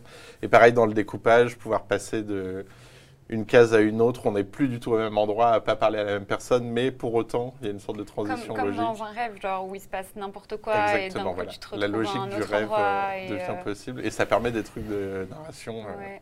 Mm. ça joue un peu quasi avec des trucs un peu comme ça. Il y a des moments où elle rêve, là où elle danse, etc. où Ah oui, oui, oui, oui. Ouais, on ouais, je voulais que le rêve soit symbolisé comme quelque chose de réel à un moment donné. D'ailleurs, c'est un mot magique euh, que, j'ai voulu Oui. un peu. euh, Ah oui, c'est vrai. genre, je me moque un peu d'Harry Potter à ce moment-là où le, le personnage euh, utilise une formule magique un peu Ah à la oui, Harry oui. Potter. Après, il dit Ah, c'est un peu ridicule, comme. tu vois. Et en même temps, c'est vrai. Et puis, en même temps, c'est ça que, que je voulais symboliser c'était que les mots euh, pouvaient, avoir ce, pouvaient créer la magie, en fait. euh, Tu Mhm. vois, pour reprendre un exemple du livre, tu vois, si tu dis à quelqu'un je t'aime, d'un coup, ça lui crée un truc. euh, et si tu lui dis l'inverse, ça peut créer un autre truc. Tu vois, c'est un peu de la magie, les mots. Et, Ouais, et, c'est un peu ça que je voulais symboliser dans Pierrot, où la, la manière dont tu utilises les, dont tu utilises les mots crée de la magie euh, pour les gens, tu vois. Crée, euh, donc, euh, ouais, ouais, il y a ce truc-là. Donc, le rêve est très présent aussi, ouais, dans... Mhm. Ouais, Bah, en fait, la. BD se prête très bien à, Ouais. à raconter du rêve. Parce que justement, ce qui se passe vrai. entre deux cases, Mm. c'est ce qui se passe dans les rêves. où Ouais, il y a des vrai. suites logiques, mais qu'on crée mentalement, qui ne sont pas montrées. euh, ça marche bien aussi. Enfin, David Lynch le fait bien avec des Ouais. passes d'un plan à l'autre euh, d'un film. Ouais, ouais, c'est- vraiment analyser pour le coup. Voilà. Ce- en tout cas, ces ellipses euh, sont hyper euh, bonnes pour représenter ce côté je colle du sens Mhm. entre deux images. Euh, toi, euh, Marianne, tu voulais, avais une question justement, je crois, sur les, les couvertures Euh, ouais. des bandes dessinées. Le- alors, c'est vrai que ton, ton, pour le coup, toi, Edouard, ton livre est assez. euh, la BD est assez monochrome, bon, avec des gerbes de couleurs Mhm. parfois qui partent dans tous les sens, bah, un peu comme dans les rêves où, ça- où des fois il se peut se passer n'importe quoi. Mhm. Mais tu as fait le choix d'une couverture hyper colorée. Comment c'est venu euh, Euh, euh, bah, justement. Euh, disais très psychédélique tout à l'heure. c'est bon, on le voit pas très bien là, mais tu- ce- cette forme là derrière, c'est euh, Celle-là, ouais. Voilà. Ouais. Je peux approcher un peu même. Waouh Ouais, Est-ce que ouais, ça- Il va que faire ça la mise au point. C'est Ah bah ouais, ouais, voilà. C'est Ah, ouais, c'est plus simple. Ça, c'est le technique. Euh, donc cette forme étrange là en couleur, c'est euh, c'est moi qui ai fait un dessin que j'ai nourri à une IA, j'ai Ok, redessiné oui, dessus, je l'ai remis dedans. ouais. Donc c'est passé 20 fois à la moulinette de l'IA et ça a Ah créé une sorte de forme comme ça qui est presque un test de Rorschach. Que tu as redessiné ensuite. Il y a des gens qui euh, voient des choses très érotiques dedans. Ah ouais euh, Ah ouais Mais du coup, c'est- J'aime bien le. Ah ouais. Comment ça? Moi, je voir- sais, je sais quel était le dessin de base, donc euh, voilà, encore une fois, c'est mon petit secret. Et donc voilà, je voulais juste montrer ce côté, un Mhm. personnage, c'est l'avatar du personnage, et quelque chose qui en jaillit, son univers de rêve. Et puis après, il y a un truc en... Là, il faut aller la manipuler, il y a un vernis sélectif dessus qui Ah cache oui. encore une autre Oui, couche de Je peux, je peux- je peux regarder. Oui, et du puis coup, il y a. Oui, qui est une oui. sorte envie de de- voir les trucs de. Y a un de double, mandala euh. Tu veux euh, voir voilà. quoi les Bah, sous-entendus sexuels de la je couverture C'est une énigme. On m'a vendu, du rêve. Là, Mais voilà. c'est ça, en fait, c'est ce qui est assez fou, c'est Ah y que la couverture en elle-même est une énigme. Déjà, le contenu est propre à l'interprétation de chacun, mais la couverture, vu que tu as plusieurs couches d'impression de... Tu as cette espèce de mandala avec trois petits mandalas en dessous. euh, Mhm. Je trouve ça assez intriguant, mais c'est très chouette. Eh ben, J'ai pas résolu l'énigme encore. derrière, Mais c'est normal, après barre. toutes les réponses sont bonnes aussi. Euh, Ouais. voilà. faut Ouais. être en paix avec les réponses qu'on a trouvées. Il y a une vraie réponse de comment moi j'ai fait. Ouais. Et si quelqu'un est en paix avec ce qu'il a trouvé dedans, je lui laisse. C'est votre, euh, votre histoire après. Bah ouais, puis, euh, Jim, moi j'avoue que ça m'a tout de suite fait penser à un conte. Alors c'est marrant parce que ta BD c'est un mélange de contes, de poésie, de il y a des références à des jeux, il y a des Ouais. références à... Il y a trop de trucs. Comment ça t'est venu cette euh, couverture? Euh, bah, du coup, euh, déjà, je voulais casser avec la couverture de Lettres perdues, perdues. qui était un peu poétique et tout. Ouais. Et moi, je voulais qu'il y ait un peu de violence dans la, dans la couverture, hein, tu vois, avec le feu C'est la derrière. qui- passion un peu. Ouais, je voulais ce sentiment Ouais. de passion. je voulais, mais je voulais garder un peu ce sentiment aussi, tu vois, avec le, le- le fond un peu bleu nuit, tu vois, Ouais. Garder ce côté un peu euh, de, ouais, de, de- de rêve aussi. Mais, euh, mais en fait, euh, le truc, c'est que je me suis posé la question, c'était quoi le, le plus grand film d'am- d'amour, en fait? Et je me souviens, quand j'étais petit, mes parents euh, étaient fans de Autant en emporte le vent. Et dans les toilettes, chez moi, on avait le poster Autant en emporte le vent. C'est vrai Du coup, quand c'est j'allais, intense. Ouais, quand ouais. j'allais aux toilettes, tu vois, genre j'avais le poster comme ça devant, et je crois que ça m'a, ça m'a imprégné, tu vois, finalement avec mes parents aussi, tu vois, qui kiffaient ce film. Et du coup, si vous allez voir la- l'affiche d'Autant n'emporte le vent, en fait, bah, il y a la même composition en fait des personnages qui sont comme ça et tout, avec le feu derrière C'est et un tout. feu derrière, Ouais, c'est un feu derrière, et C'est- du coup. C'est franchement, c'est la dernière chose dont je pensais que tu t'étais servi pour cette couverture. si. Exactement, c'est ça. Mais j'ai fait plein de recherches. Il y a même à un moment donné, j'avais commencé à rechercher une couverture qui faisait écho à l'être perdu, tu vois, pour rappeler qu'elles ont un sens. Mais en fait, du coup, j'avais fait un Pierrot qui courait dans la forêt. Moi, c'était un peu ridicule au final. En mode, je cours, je sais pas où est-ce qu'il court, tu vois. Mais, euh, mais voilà, je trouvais que ça avait, c'était assez pertinent là. euh. Donc voilà, ça vient de euh, mes toilettes, de quand j'étais j'étais en train d'essayer de retrouver la couverture parce que je l'ai plus. je Autant n'importe le vent Ouais. Ok. J'étais en train d'essayer de retrouver. mais Bah tu verras, tu verras, il y a le- Ouais. Il y a deux comme personnages comme ça et ils sont flammes, et euh, ouais avec les flammes ouais. et tout ça. Ah, je veux y a trop une- un truc qui. maintenant. euh, Et c'est vrai que quelqu'un dit magnifique endroit, mais les toilettes, euh, bon. Non mais c'est juste ça. des posters, Et en fait, ça m'est resté, ça m'est resté. resté, tu vois, genre. euh, voilà, c'est un truc. Magnifique endroit pour l'inspi, c'est c'est beau. je pense. Bah, Si vous mettez une image dans vos toilettes, elle est marquée à vie dans votre tête. Non mais Ouais. attends, mais Vous tu, la vois, tu rigoles, mais dans les toilettes, t'as un moment à Bah toi ouais. privilégié, tu penses vachement dans les toilettes comme genre. Ouais, moi je suis flatté quand les, quand les gens disent j'ai mis ta BD dans les toilettes pour la lire. je Euh, suis hyper là, flatté. c'est un moment- Je sais que tout le monde C'est le meilleur passe endroit pour la bande dessinée, c'est les toilettes. Ah ouais Euh, Bah, ouais, les gens alors que dans ta bibliothèque, personne ne la prend même. jamais. C'est pas hygiénique, mais les gens s'assoient, ils commencent à regarder et tout, tu vois, c'est un endroit où euh, ils osent pas aller dans ta bibliothèque et piocher, tu vois. Là, Ouais. au moins, elle est déjà proposée. Mm. Bon, c'est un délire, tu vois, hein, mais. euh, j'avoue. Je- moi, j'ose aller dans la. Moi, c'est ce que je fais. hein, Ah, quand tu je vas chez les gens, toi, tu. euh, ok, d'accord. En vrai, moi, oui, de ouf même. Ouais, Samedi, mais oui, j'étais invitée à un anniversaire, j'ai squatté la, la bibliothèque, j'ai tout. Mais en plus, elle se continue, euh, la Ouais, couverture, j'ai en fait, un, ouais, j'ai fait une quatrième. Elle est en double page. C'est ce qui se cache derrière, c'est la Mhm. symbolique, tu vois. Ouais, Derrière l'histoire d'amour, il se cache Ouais. euh, Ouais, ouais. plein d'autres choses. Plein de choses, il faut lire pour ça. Exactement. Euh, moi, je me demandais en pratique, comment est-ce qu'on travaille euh, Comment vous avez mis euh, en place cette ambiance qui est euh, inquiétante, mystérieuse, etc., qui caractérise justement le genre euh, fantastique. Et du coup, pour en parler, euh, quoi de mieux que de faire euh, de l'analyse de planches Mhm. Et euh, j'ai- on a sélectionné euh, quelques planches. de toute façon, j'ai l'impression que vous aimez bien ça dans le chat à chaque fois. Donc, euh, ouais, ça fait plaisir. Et euh, on a sélectionné quelques analyses de planches. Je pense qu'on peut commencer par euh, la première, l'analyse de planche de rêve. Ok. On a sélectionné la moi. page 32-33. Ouais, c'est pour toi. Et ouais, comment comment t'as travaillé? Qu'est-ce que comment t'as mis en place cette planche? Euh, alors toujours, moi je fonctionne. euh, je suis pas du tout un gars de l'écriture, euh, donc je fonctionne plutôt en. Je sais ce que je veux, je veux qu'il se passe. Euh, du coup, je découpe l'action toujours en me disant ils disent à peu près ça. Et une fois que j'ai les images et un découpage, je viens rajouter le texte qui vient dire ce que je Ouais. ne peux pas montrer dans l'image, etc. Donc ça, voilà, je sais que c'est un peu à l'envers de la plupart du temps comment il faut faire une BD même. C'est plus, c'est plus malin normalement d'écrire Je sais pas. parfaitement T'en avant. penses quoi, Jim? Mais quoi, j'écoutais pas là. euh, J'étais dans ma tête, je suis désolé. On est en que j'écris émission, au ouais. J'étais- en train de penser à Il plein de choses. Je regardais, mais j'étais dans Oui, bah mon, j'étais dans mon bien. propre univers en C'est fait. l'effet Ah, Je connais ça. Excusez-moi. J'étais aux toilettes dans mais non, mais je, Hélène. je regardais la planche et puis j'étais là, j'étais absorbé par le truc, tu vois. Excuse-moi. Je suis désolée, j'aurais pas dû t'interpeller du coup. Bah du coup, je t'écoute. Allez, je suis là, je suis là, c'est bon. c'est juste, je dis, je dessine d'abord euh, l'action et après je mets des textes. Ah dessus. ok, d'accord. Je pense à peu près. à- Des fois, il y a quand même une phrase, je sais qu'ils vont la dire, etc. Mais voilà, je...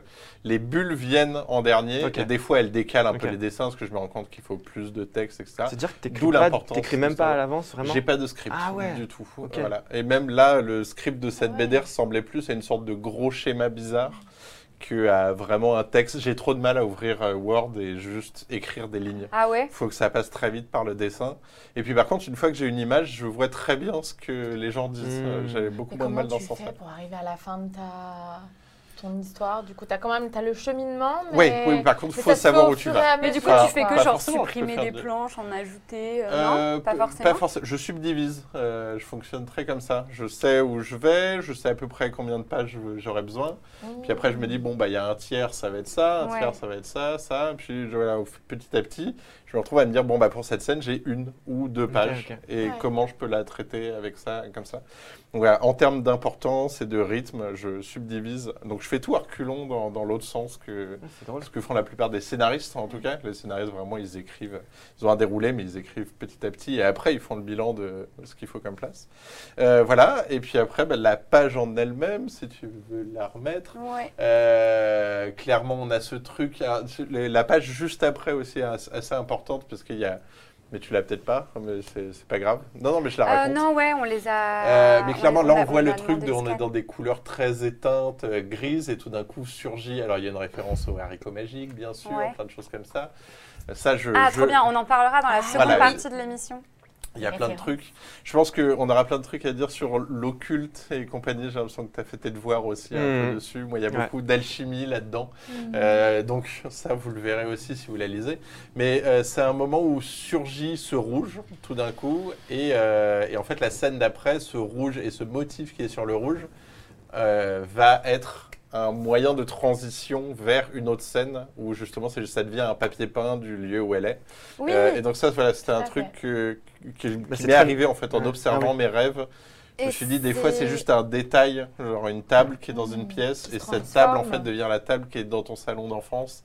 Donc, tu es dans ton Mmh. salon d'enfance, ça paraît normal. Et c'est un voilà. des premiers trucs vraiment euh, très très improbables où elle, se, où elle pense à sa vraie vie. Ouais. J'ai l'impression que c'est la plus. première fois dans la BD Tout où euh, elle se rend compte qu'en fait c'est lié à quelque chose qu'elle connaît Mhm. vraiment. Avant, c'est des symboles de choses qui lui sont arrivées, et là, tout d'un coup, elle a ce Ouais. papier peint, elle fait « je connais Mmh. », et elle se retrouve dans l'endroit qu'elle connaît. euh. Donc voilà, donc tout s'est créé comme ça, de j'avais besoin qu'elle euh, transitionne vers ce lieu et, et les idées sont venues à partir de ça. Puis après voilà, toute l'idée de graines, tout juste des symboles et puis je compose. Et quand la- le découpage me semble intéressant, oui aussi le seul truc que je peux ajouter c'est euh, j'essaye toujours de faire que je réutilise pas la même idée de découpage que j'ai utilisée avant. Hmm. Donc si j'ai une scène d'action, euh, comment euh, pas utiliser la Ouais, même ouais. méthode de découpage Et forcément, ça la rend un peu différente. Ouais, ouais. Donc voilà, Mais Là, c'est très, c'est de la narration euh, colorimétrique en fait, là, ce que tu as fait là. Ouais. Genre, vraiment. euh, Oui, c'est vrai que de loin, tu Ouais, ouais. vois déjà, ouais, voilà, tu coup, passes, tu, tu, tu tu sens as, que tu passes tu d'un as, monde tu à l'autre, adoucis l'œil pour aller à, à la. à la- ouais, ouais. quoi. Exactement. Mm. Cool. C'est cool. hein. Et euh, je me suis dit aussi qu'on allait mettre quelques, enfin une planche de, de mon ami Pierrot. Ouais. Euh, Je je peux poser sais. une question Ouais. Peut-être que c'est peut-être pas. Genre, j'ai vu une ref à, à Bioshock ou pas Ou c'est pas du tout? Euh, si, si, ils ont quelque chose, ouais, ouais. Euh, c'est pareil, c'est- je l'ai vu après, quoi. Mais euh, oui, oui, c'est des gros Ah oui. hommes Ouais. scaphandriers, donc Ouais, euh, c'est ça. Il y a quelque Comme chose. les Big Daddy dans. dans Ouais, le c'est ça. Exactement. C'est ça, voilà. Ouais, Voilà. justement, on, on allait, Ah, euh, on- allait parler des refs euh, jeux vidéo, pop culture, etc. On, Mais on oui, en parlera davantage. Ça, le haricot magique Ok, aussi. d'accord. euh.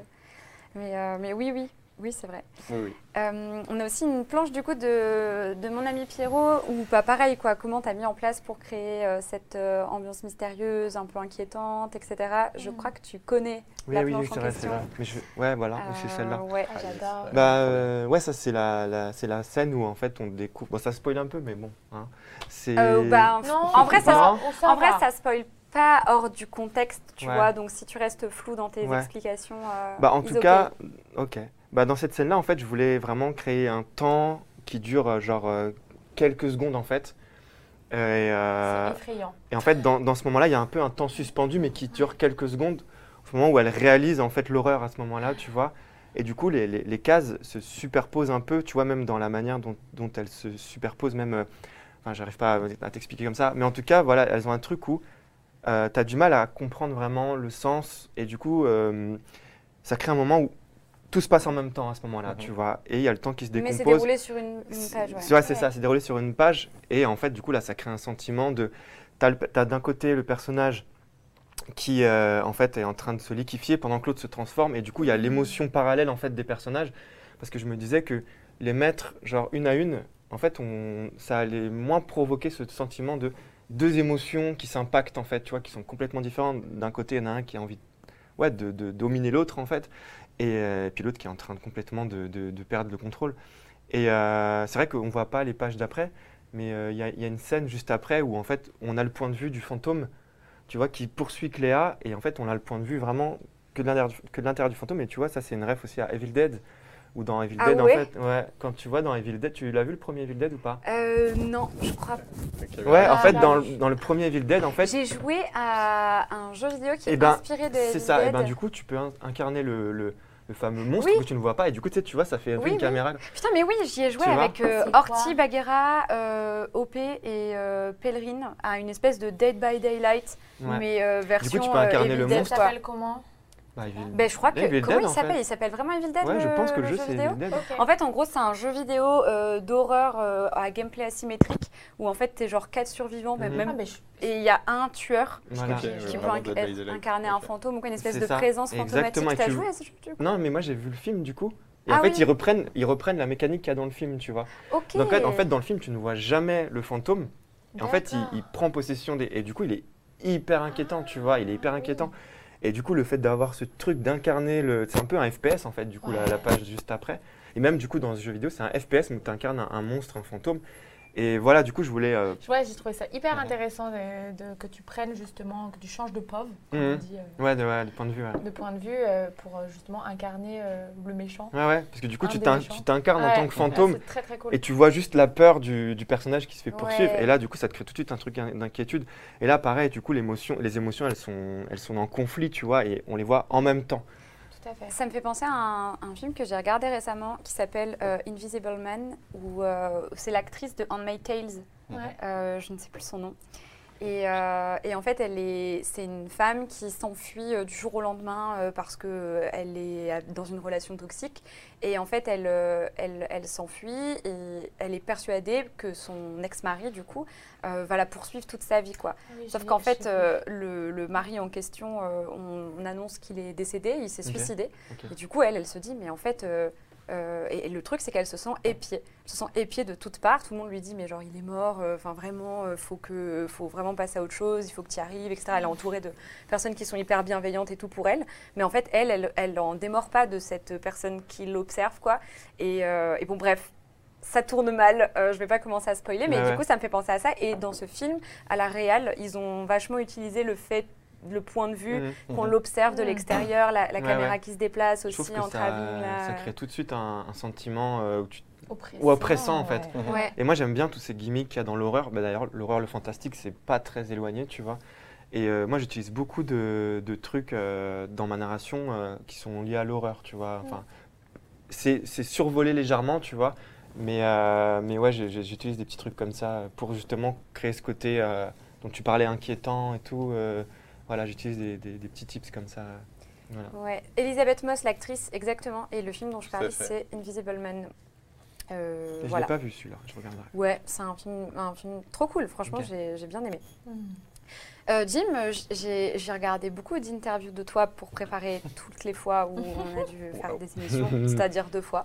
Euh, et en fait, tu as dit dans une des interviews euh, que Lettre perdue, c'était donc Lettre perdue qui est ta précédente BD qui est juste derrière toi finalement. Ah oui. Et que Lettre perdue, c'était, on t'en parlait souvent euh, comme étant euh, une bande dessinée euh, fantastique, mais qu'en fait on disait jamais que c'était de la science-fiction, Ah alors ouais, qu'en fait c'était bah vraiment de la science-fiction. Bah ouais. Mon ami Pierrot plutôt qui rentre dans, dans le fantastique, c'est quoi la différence pour toi entre la science-fiction, le fantastique? Ça se place où Ah ouais, euh? c'est une vraie question ça. Ouais. Euh, non mais en vrai, je suis content que, que tu en parles parce que euh, c'est vrai qu'on me le dit jamais que c'est de la Oui, t'avais l'air science-fiction. frustré en mode Mais ouais, ouais. euh, moi aussi c'est de la SF d'abord, euh, Ouais, ouais. personne s'en rend compte. euh. Mais c'est vrai, tu vois, genre le truc où moi j'ai pas pensé ma bande dessinée comme de la science-fiction, mais ça en est parce que ça aborde des thématiques de science-fiction et puis ce qui se passe dans l'être perdu, tout ce qui se passe est lié à de la, science-fiction. où Tu vois, il y a un gars qui, qui, qui modifie génétiquement les animaux pour qu'ils puissent vivre sur- enfin, comme nous, donc les, les poissons même particulièrement. Il y a des mechas, même si je suis pas le, je suis pas dans Gundam ou je suis pas en train de faire Evangelion, mais il y a quand même des mechas qui accueillent des poissons. Et, et puis même ça parle de, ça parle du futur en fait, un potentiel futur Mm. en mode, euh, ben, les- les- un jour les eaux vont monter, qu'est-ce qui va se passer en fait? À un moment donné, est-ce que nous on va survivre ou pas? Bah Là dans mon histoire, les personnages ont survécu. Ils vivent dans un monde où ils ont accepté un peu leur sort et ils vivent entre guillemets très bien leur monde, mais il y a toujours des, des problématiques qui reviennent.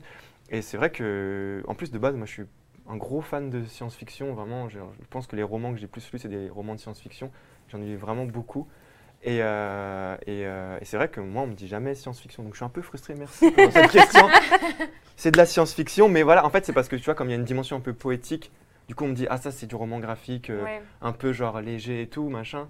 Mais, euh, mais en- si tu dois classifier dans un genre, bah, c'est de la SF en fait. Tu vois. Mais parce que c'est lié au futur et que c'est pro- pense- probable ou c'est quelque chose qu'on peut facilement imaginer Bah, je pense que ça peut arriver. Genre, demain, il y a, les- y a un, un autre film de science-fiction qui s'appelle Waterworld, où Mm. là, en fait, genre, les, les eaux, elles sont complètement montées, et à un moment donné, ils, ils plongent sous l'eau, et en fait, on se rend compte que l'ancien monde euh, est sous l'eau. Et ça, on dit que c'est un film de science-fiction, mais c'est parce que, euh, voilà, c'est aussi une époque, c'est les années 90 et tout.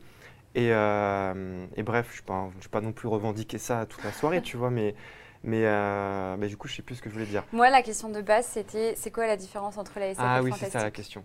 Bah, en vrai, euh, dans la science-fiction, tu peux apporter de la, du fantastique en fait. Tu Mm. peux te permettre en fait d'aller vers ça et, euh, et- et te détacher de. Par exemple, c'est Philippe Cadic, euh, il, utilise beaucoup le fantastique pour parler de.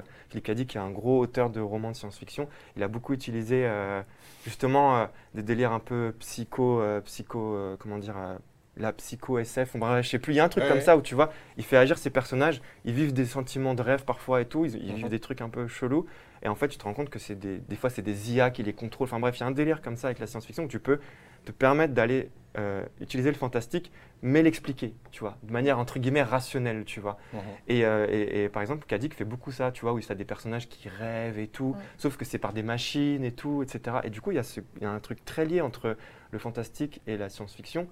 Euh, ouais, ça dépend comment tu l'abordes. Parce qu'après, il y a de la hard SF, mais là, c'est encore un autre truc où là, il faut que tu sois technique. Genre, faut que Ouais. tu connaisses tous les délires et tout, genre de.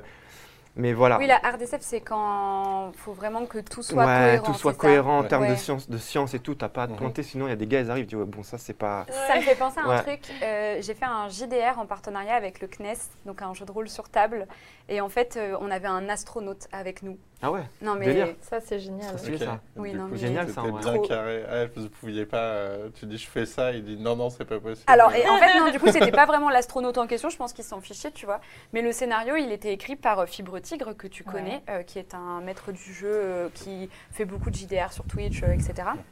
Et en fait, euh, euh, il a coécrit son scénario avec le CNES, et il disait, mais c'était une horreur, parce qu'en fait, il y avait vraiment un tout petit truc qui faisait que c'était euh, pas réaliste. Il faisait reprendre tout le scénario, Ah ouais. il devait tout réécrire. bah ouais. C'était horrible et en fait à un moment donné, il y a un truc qui il dit ouais, vous verrez à un moment donné, je ferai un disclaimer autour de la table pour dire alors attention, ce qui va se passer, euh, pas c'est pas, euh, c'est pas Ok. possible, etc. Je m'attendais à un truc du genre et là, une astéroïde arrivée. Mhm. Mais genre, la vérité, c'est que c'était un truc. Genre, on me l'aurait pas dit, j'aurais pas capté, euh, tu vois. Bah, c'est un bon moyen d'éduquer. Euh, Ouais, ouais. c'est ça. Parce que tu vois, les astronautes, en réalité, euh, quand tu les vois dans la science-fiction, ils sont en mode, ils arrivent sur des planètes, ils sont en mode chill, alors que les vrais astronautes, quand ils reviennent sur Terre, les gars, ils ont six mois de, de rééducation et tout, ils sont en PLS, tu vois, de te rester en, Oui. en, en- en antigravité et tout, euh, laisse tomber, quoi. Genre, euh. Mhm. Et ça, c'est vrai qu'on nous le dit pas dans, dans la pop culture. Tu vois, dans Interstellar, le gars, quand il arrive sur une planète où la gravité est différente, tranquille, le gars, il se balade, tu vois, comme si tout allait bien, alors que je pense que, bah, il se- limite, il se fait écraser par la gravité. euh. C'est Matthew McConaughey. mais Trop fort. mais tu vois, du coup, du coup, tu vois, Interstellar, que j'adore ce film. Ben, D'ailleurs, il y a beaucoup, il y a une grosse part de fantastique dans Interstellar, notamment à la fin. Voilà, tu te dis pas que Ah ben, c'est ouais, réglo en termes de, de science-fiction. Pourtant, on dit science-fiction. Sauf qu'à la fin, quand le gars il se retrouve dans une bibliothèque, dans la bibliothèque où il y a mon ami Pierrot, non, pardon, et il rêve. bien sûr. et, euh, mais bref, voilà, Là, tu vois, du coup là, c'est ça. Mais tu vois, c'est un bon exemple ça de mélange en Mm. tout cas de, Ouais. De, de, de- de genre en fait. Donc, Ouais, encore une fois, on est sur un truc où le... quand tu commences à vraiment questionner, la frontière, elle devient Bah oui, hein. ultra fine. Parce que Ouais. j'allais presque dire, la SF, c'est quand tu essayes de légitimer, rendre Mm. crédible quelque chose Mm. qui pourrait être considéré comme de la magie et inversement.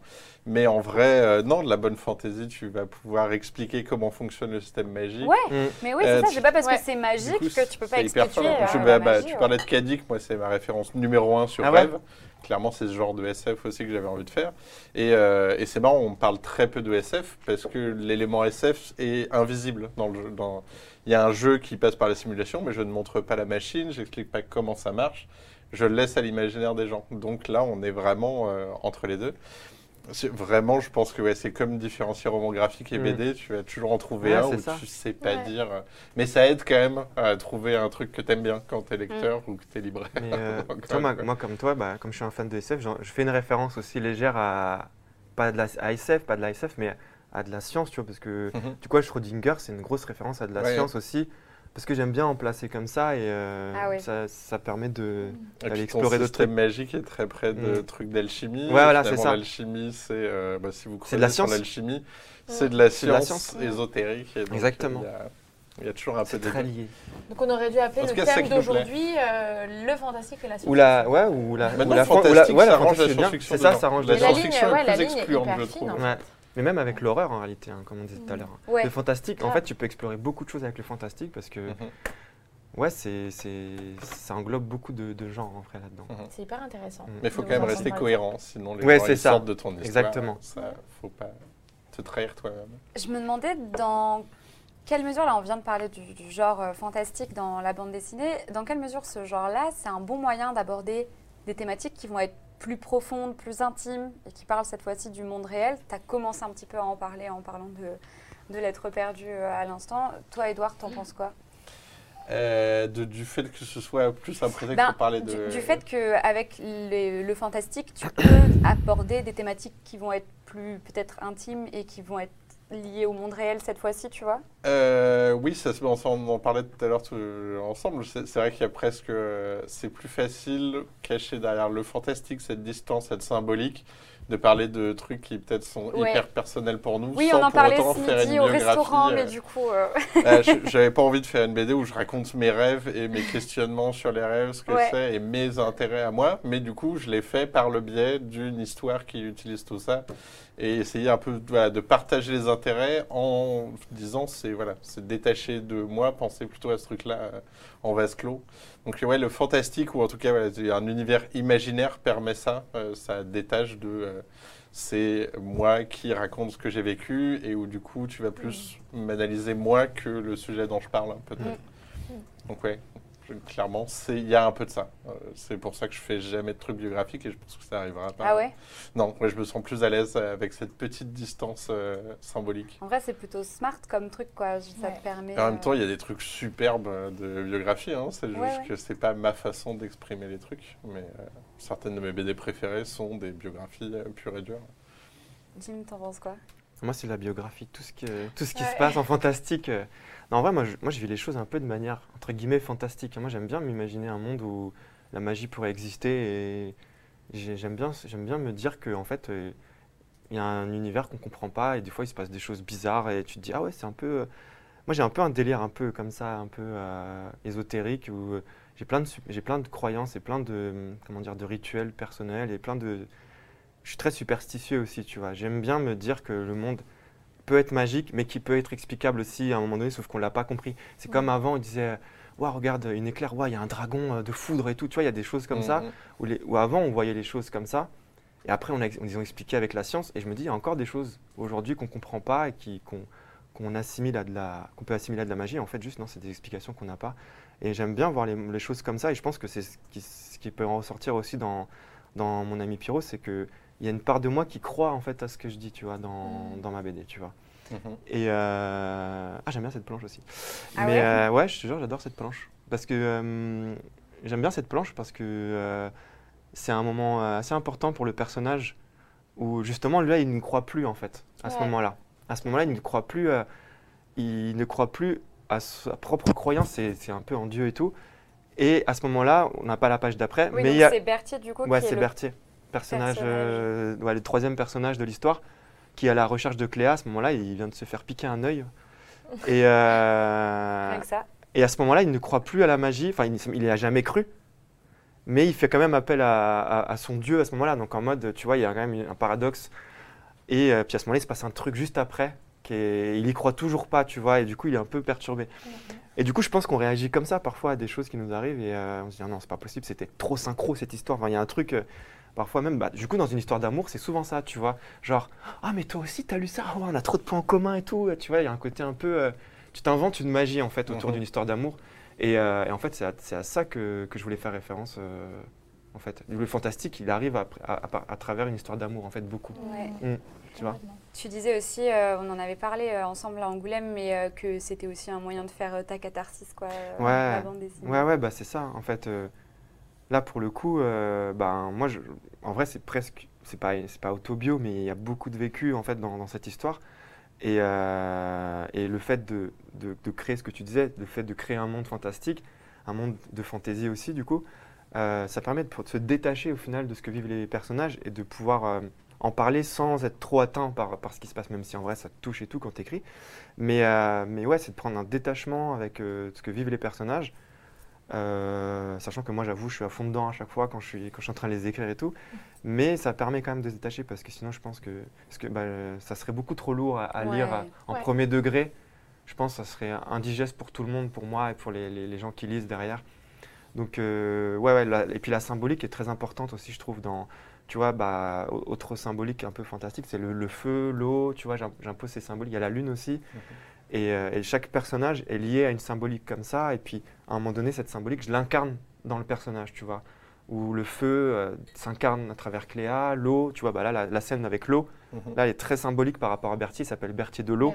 Et là, on voit ce que ça veut dire l'eau pour lui, tu vois. C'est un côté où ça le noie, tu vois, dans sa tristesse et tout. Et, euh, et du coup, il y a cette symbolique-là que, que je montre et que, euh, et que, bah, que du coup, je fais s'incarner. Du coup, la part de Mhm. fantastique, elle arrive à ce moment-là, tu vois.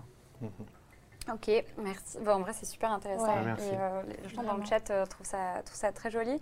Euh, très bien. Et je me suis dit, ah bah en fait, non, c'est bon. Euh, tout va bien. Euh, RS, je pensais qu'on n'avait pas terminé le- le- la première partie, mais c'est comme ça Mm. que se clôture cette première partie sur euh, le processus créatif de, des BD fantastiques. Et on va pouvoir passer euh, à la seconde partie de cette émission. On va pouvoir parler de références pop culture. Euh, alors, un peu juste. débordé. toi. Alors, ouais, dissident, hein, je t'avais dit en Ah, excuse-moi, merde. merde, j'ai cassé Non, c'est pas grave. On ça va fait une super bonne transition en vrai. Voilà. c'est vrai. Hein, Parler de merci, références. voilà. Heureusement qu'elle est là.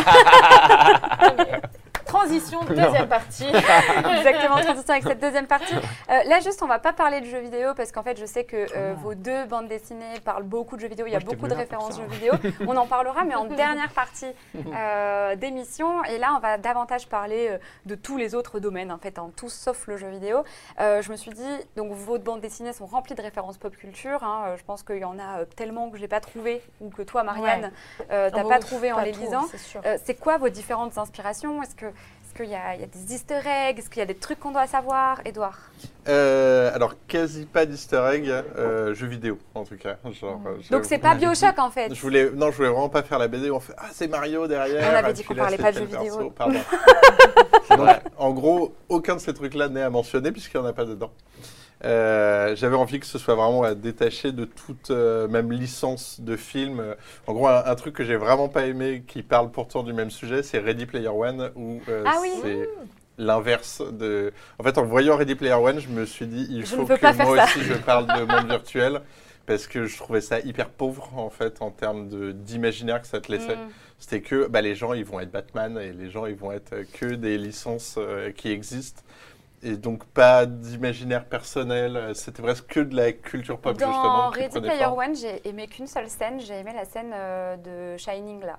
C'est la, la, la scène de bal. Bah, J'avais de euh, grands espoirs au début, genre Ouais. quand ils rentrent dedans. Ouais. avec, euh, enfin, en plus, euh, Spielberg, c'est genre euh, l'ami de fou de, de Kubrick. Donc il y a une sorte d'hommage à l'ami profond, etc. Tout le début où ils arrivent dans le truc, génial. Et tout d'un coup, il y a un zombie géant qui arrive avec une épée. Ah je oui, me dis, c'est oui. quoi C'est Dark Souls d'un coup. et, et ça m'a sorti à fond du truc. Je me suis dit, on n'est plus du tout dans l'hommage. On est presque dans un truc un peu beauf de j'ai pas compris le film de mon copain. Enfin, en tout cas, voilà, je me suis dit qu'il y avait moyen de faire quelque chose de plus profond, même sur euh, ce que peuvent être ces mondes imaginaires. Euh, donc je disais, voilà, euh, par contre, référence numéro un, c'est Kadik. Et là, par contre, les gens qui ont lu Philippe Kadik, ils vont revoir plein de choses, justement, euh, ces Ubique. mondes bah, ubiques Mm. à fond, où les gens sont dans un monde imaginaire, mais ne s'en rendent même plus compte. Donc voilà, cette limite ténue entre le, le réel et le virtuel. Euh, et mince, j'ai perdu le fil. Euh, Vas-y, balance une ref à toi et je vais retrouver ce que je voulais Ubique. dire. Ubique aussi. non mais Ubique pas pour Pierrot, mais euh, moi si je dois sortir du jeu vidéo, bah euh, grosse référence, euh, bah la comptine en vrai. Mais après, je Ouais. crois que ouais. Ouais, il y a une question euh, Ok. plus tard qui arrive Bah, sur la coup- comptine en elle-même, mais sinon ça parle quand même de contes. On a Oui, voilà les contes. En vrai, en vrai, le conte, Complètement. il est, c'est, c'est prégnant parce que effectivement, moi, quand je pense que mes, des premières lectures que j'avais quand j'étais gamin, c'était des, c'était des livres de contes ou quand j'étais Mm. petit, il y avait des cassettes audio. Tu mettais la cassette audio et puis tu devais tourner la page en même Ouais. temps. Il y avait une petite sonnette au moment de tourner la page et tout. Et j'ai, lu beaucoup de contes comme ça euh, quand j'étais gamin et je pense que ça m'a beaucoup imprégné aussi. C'est vrai que la référence du conte, elle est assez présente. Et euh, après, euh, oui, il y a des, des références à Miyazaki aussi, même si en vrai, il n'y en a pas tant que ça. Dans L'être perdu avec Porco Rosso. Ouais, même dans celle-là, mais en vrai, il n'y en a pas tant que ça. Il y a surtout une scène, tu vois, et puis, mais après, le reste, genre, euh, en vrai, il y a beaucoup de références jeux vidéo, du coup, c'est dur de. Ouais. c'est vrai, c'est vrai, mais, euh, mais ouais, non, il y, en a plein. Et, euh, bah, tout à l'heure, je te disais Evil Dead, tu vois, il y a une case au moment donné où la référence c'est Naruto, tu vois. Bah, si Ah vous, ouais. Ah ouais Je sais pas Ah si vous avez lu Naruto ou pas. Bon, pas Non, vous. Bah, je vais désolé, je vais spoil. Non, mais Marianne et moi, on sait pas lire les mangas en fait. Ah oui, c'est vrai. mais t'as vu, vu l'anime Même pas bah, T'as une, t'as- t'as une scène dans Naruto où t'as le, le frère de Sasuke qui veut lui voler son œil. Et du coup, voilà, je te laisse voir la. Et genre, j'ai presque pris le même plan, C'est vois. parce que tu, Mm. on, on voit des, des cross Mm. refs. Par exemple, t'as Baba Yaga, enfin, t'as ouais. sorcière Oui, ouais, ça, la sorcière, ouais, ouais. Donc ça, ça se mélange Mm. au- au- à l'univers de Naruto, Ouais. etc. Il y a plein de fois où je me suis dit, mais euh, ça je connais, ça je connais, ça vient d'où Mais même, il y a des refs à Berserk parce que quand je l'écrivais, euh, Kentaro, Kentaro Miura est mort euh, pendant que j'écrivais. Et euh, toi, du coup, tu as commencé à lire Berserk. Et tu vois, tu as Pluck, Ouais. le- le- la, la fée. Le design de la, Ah. la fée euh, est un peu inspiré, tu vois, de, de, de Pluck dans, dans Berserk, par exemple. Et tu as des rêves comme ça, un peu parsemés. Et, euh, et en fait, bah, ouais, ça fait un melting pot de trucs. Et puis, ça crée un truc. euh, et euh, il y a beaucoup de musique aussi, comme ref. euh, Il y a beaucoup de musique. Genre, je sais pas, je dois la citer ou pas Ouais. Ok. Il y a une, euh, chanteuse- Si tu veux. mais ouais, ouais, Ouais. il y, a une- il y a une chanteuse qui s'appelle Liana Flores, euh, qui a une, fait une chanson qui s'appelle Rises the Moon, et en fait, une- je trouve que c'est une musique de sorcière, tu vois. Un peu chill et tout, Ouais. et euh, bah, je vous invite à, à l'écouter. Mais euh, voilà, il n'y a, pas que ça, mais il y en a d'autres. Et euh, oui, il y a plein, plein de musiques comme ça. même Donald Glover, enfin, Childish Gambino, dans la scène de danse, Ouais. il a fait une chanson, genre, elle est. On dirait c'est du chamanisme en fait, sa chanson. Et genre, moi, j'avais cette chanson-là dans la tête quand, quand j'écrivais. Tu vois, où quand Cléa, elle danse. Elle danse, Elle ouais. danse, en fait, elle se perd dans une espèce de. de- Ouais. Et moi, j'imaginais des tambours. peu une Ouais, c'est un- c'est c'est une transe. Et à ce moment-là, j'écoutais une musique de Childish Gambino. Genre, c'est une musique de fou, de chaman, tu vois, où t'es là, tu l'écoutes, tu fais putain, je suis, je suis dans un autre monde là. Et voilà, donc moi j'aime bien la musique aussi beaucoup pour, euh, pour, pour écrire. Et euh, dans les rêves, il y a beaucoup, beaucoup de musique en fait. Moi. Donc euh, voilà. Et jeux vidéo aussi beaucoup. Ouais. Je crois que j'ai déjà. On va- limite, qu'on ait le CD audio avec la BD. en Ouais, limite. Écoutez ça sur telle Ouais. scène. Limite, ouais, exactement. Oui, grave. Ouais. Mais en fait, tu sais que oui et non, parce que euh, j'ai eu Julien Nil en interview et en fait, dans Lou, euh, la première fois, enfin l'une des premières fois où la mère de Lou et Lou font la danse de la joie parce que la mère de Lou, euh, elle a sorti son bouquin, Ouais. enfin. Ouais, Et, euh, et en fait, elles font la danse de la joie sur une musique que toi et moi, on a chantée en karaoké au The Event. Don't Funk With My Ah, Heart, des Black Eyed Peas. Ok. voilà. Et euh, quoi? Non, bah si, elle est super. Bah, elle est trop bien, est pour faire la incroyable. Donc pour faire la danse de la joie. Et du coup, moi, je kiffe cette musique. Ouais. J'aime Il y a peut-être trop. des gens qui seront pas dans le même mood en lisant la BD. J'aime trop les Black Eyed Peas et tout. Et du coup, je lui ai dit à Julien, genre, ouais, enfin, je lui ai parlé de ça, Ouais. quoi. Ah, marrant. En interview. Et il m'a dit, franchement, je regrette d'avoir mis euh, Ah ouais les paroles de Don't Funk. Parce qu'elles sont à la Fnac et du Ah coup, elles- elles, euh, genre, elles font une espèce de, de, de hold-up où elles vont mettre la musique dans les, dans les enceintes de la Fnac et tout. Bon, bref, c'est marrant. Il fait, ah, je regrette d'avoir mis ça et tout. J'étais en mode, quoi? Sais, euh, j'étais Pour toi, c'est une abattue. rêve de ouf, ouais. Ouais, pour moi, c'était une rêve de ouf. Et il a dit ouais, parce que du coup, ça. Bon, après, je me rappelle plus exactement ce qu'il m'a dit pour expliquer ça, mais je crois qu'il a aussi parlé du fait qu'après, bah, ça enferme les gens dans Ouais, le fait ouais, que ouais. c'est cette musique, la danse de la joie, alors que. Ok. Tu vois. Ouais, c'est intéressant. Mais ouais. C'est ce que c'est ce qu'on disait tout à l'heure en off quand tu parlais des jeux vidéo, que t'aimes pas être trop guidé. Quand Ouais. le personnage te dit ah là je ressens ça et que toi t'es en mode bah moi je ressens pas du tout ça quand il joue. Mais c'est- un peu c'est un peu ça. Il faut Ouais. laisser la liberté Ouais, euh, ouais, ouais. bah, au lecteur ou à celui qui incarne en tout cas le personnage. Ouais. C'est laquelle la musique de Childish Gambino? C'est alors sur son album, c'est la. Parce qu'il n'a pas mis de nom de musique, du coup c'est des timers, c'est des times en fait, c'est la la 24 ou la 32. C'est une des deux. De toute façon, vous allez l'entendre, vous allez la reconnaître direct. Ok. Et euh, c'est la 24 ou la 32, je sais plus. Voilà, c'est une des deux. Mhm. Je voyais quelqu'un me conseiller la série Upload, je n'ai pas vu, mais j'ai dit Ah, c'est dans le thème, j'irai voir. C'est pas la première fois. J'ai vu que ça a été dit plusieurs fois, je crois. Upload ouais. C'est. Est-ce qu'il y a une grosse inspi Alice au pays des merveilles ou-. Ah oui, Ah à bah fond, ça, oui, euh, oui, c'est vrai. Oui, oui, c'est le truc même le plus, le plus présent euh, dans tout ça. J'adore euh, la logique d'Alice au Pays des Merveilles. Ça et euh, Magicien d'Oz, en fait. Enfin, c'est un peu les deux trucs où, euh, sous couvert justement de voyages fantastiques euh, surréalistes, en fait, euh, si on creuse un tout petit peu la symbolique, on voit plein de trucs derrière qui parlent de bah, passage à l'âge adulte, euh, de, des peurs de l'enfance, de plein de trucs comme ça. Donc là, je voulais faire la même chose, mais avec quelqu'un de plus âgé. Euh, mais finalement, oui, oui. C'est- Même on le pitchait en disant c'est Ready Player One sauce Alice au Pays des Merveilles. Mm. Ouais. Beaucoup plus que Alice au Pays des Merveilles. C'est juste Ready Player One pour que les gens comprennent euh, ce qu'est une simulation. Et Est-ce que tu t'es inspiré de Sword Art Online? Euh, alors, c'est un isekai, je le sais. Donc, isekai, pour ceux qui ne savent pas, c'est les trucs où les gens sont projetés dans un autre monde. Euh, genre, je, je tombe par ma fenêtre et puis je me réveille dans un monde fantasy où euh, je me connecte à un jeu vidéo et, euh, et en fait, il devient réel. Et euh, alors, ce, que- ce qui m'énerve là-dedans, c'est un peu toujours euh, comme je suis trop fort aux jeux vidéo, je vais être le plus fort. Ouais. euh, Ouais. cet arc narratif, il m'intéresse pas beaucoup. euh, mais après, il y a quand même quelque chose de, de passionnant dans cette transposition. Mais voilà, je- en fait, souvent, par exemple sur Data Online, c'est l'enjeu, c'est euh, si tu meurs dedans, euh, tu meurs Tu meurs de à vrai, la etc. clairement, je le présente souvent ce bouquin comme un bouquin de science-fiction plutôt optimiste. C'est-à-dire que j'aimerais bien en fait que ça aille vers Ah, ça. donc toi aussi, tu, tu, tu penses. ton Là, moi, j'ai plus imaginé une simulation qui essaie d'améliorer la vie des gens. Euh, voilà, c'est un, un peu voyage initiatique. Quand on sort de ça, on va mieux. euh, alors que euh, j'ai l'impression que tous les autres trucs d'Isekai, si les gens se transcendent, etc. Euh, mais en fait, ils restent la même personne. C'est genre, ils, ils poussent encore plus loin le trait qu'ils avaient déjà. Et c'est surtout, j'ai toujours l'impression que c'est un peu pour justifier. Tu n'as pas d'intérêt dans la vie à part les jeux vidéo. Bah, en fait, ça te rend quand même super important si tu étais Mm. transporté dans un Mm. monde que de jeux vidéo. Et euh, ouais, il y a le même- la même faute de goût dans Ready Player One. Il y a une sorte de. Une sorte de, de- je sais pas, c'est c'est presque archaïque comme vision de jeu vidéo, quoi. Il y a un Et truc je un pense peu qu'on illogique va vers autre dans, chose. dans Ready Player One, je trouve, c'est que les, toutes les refs sont des années 80-90, alors qu'ils sont quand même Ah dans bah le c'est futur. ouais, Il y a le quasiment aucune très mal récente. vieillir. euh, je pense que c'était un trip, quoi. Pour Ouais, ouais, tapé un délire. Euh, c'est que surtout euh, c'est un film Warner Bros et du coup ils avaient les droits des trucs Ah oui, Warner aussi, Bros ouais. et donc il fallait les mettre de partout. euh, c'est c'est surtout ça la logique. Mm. Sinon bien sûr qu'il y aurait euh, Sangoku, Naruto dedans. Enfin si Bah, tu voulais vraiment être c'est ça qu'on voulait en fait, T'as aimé euh, Ready Player One? Pas ouf, non. J'ai pas kiffé. Désolé. Marianne, tu l'as N'en vu parlons plus, on lui donne trop de place en fait, on lui donne trop de place. mais pas vu, mais ouf, en j'en ai fait. euh, entendu énormément parler et encore une fois, visiblement là. Non, un super film sur les. Recommandation, super film sur les simulations, J'ai le jeu vidéo et tout. Euh, faut voir Existence de Ah ouais, ça, par contre, Cronenberg, Mm. David Cronenberg. Donc ça s'écrit E E-X-I-S-T-E-N-Z.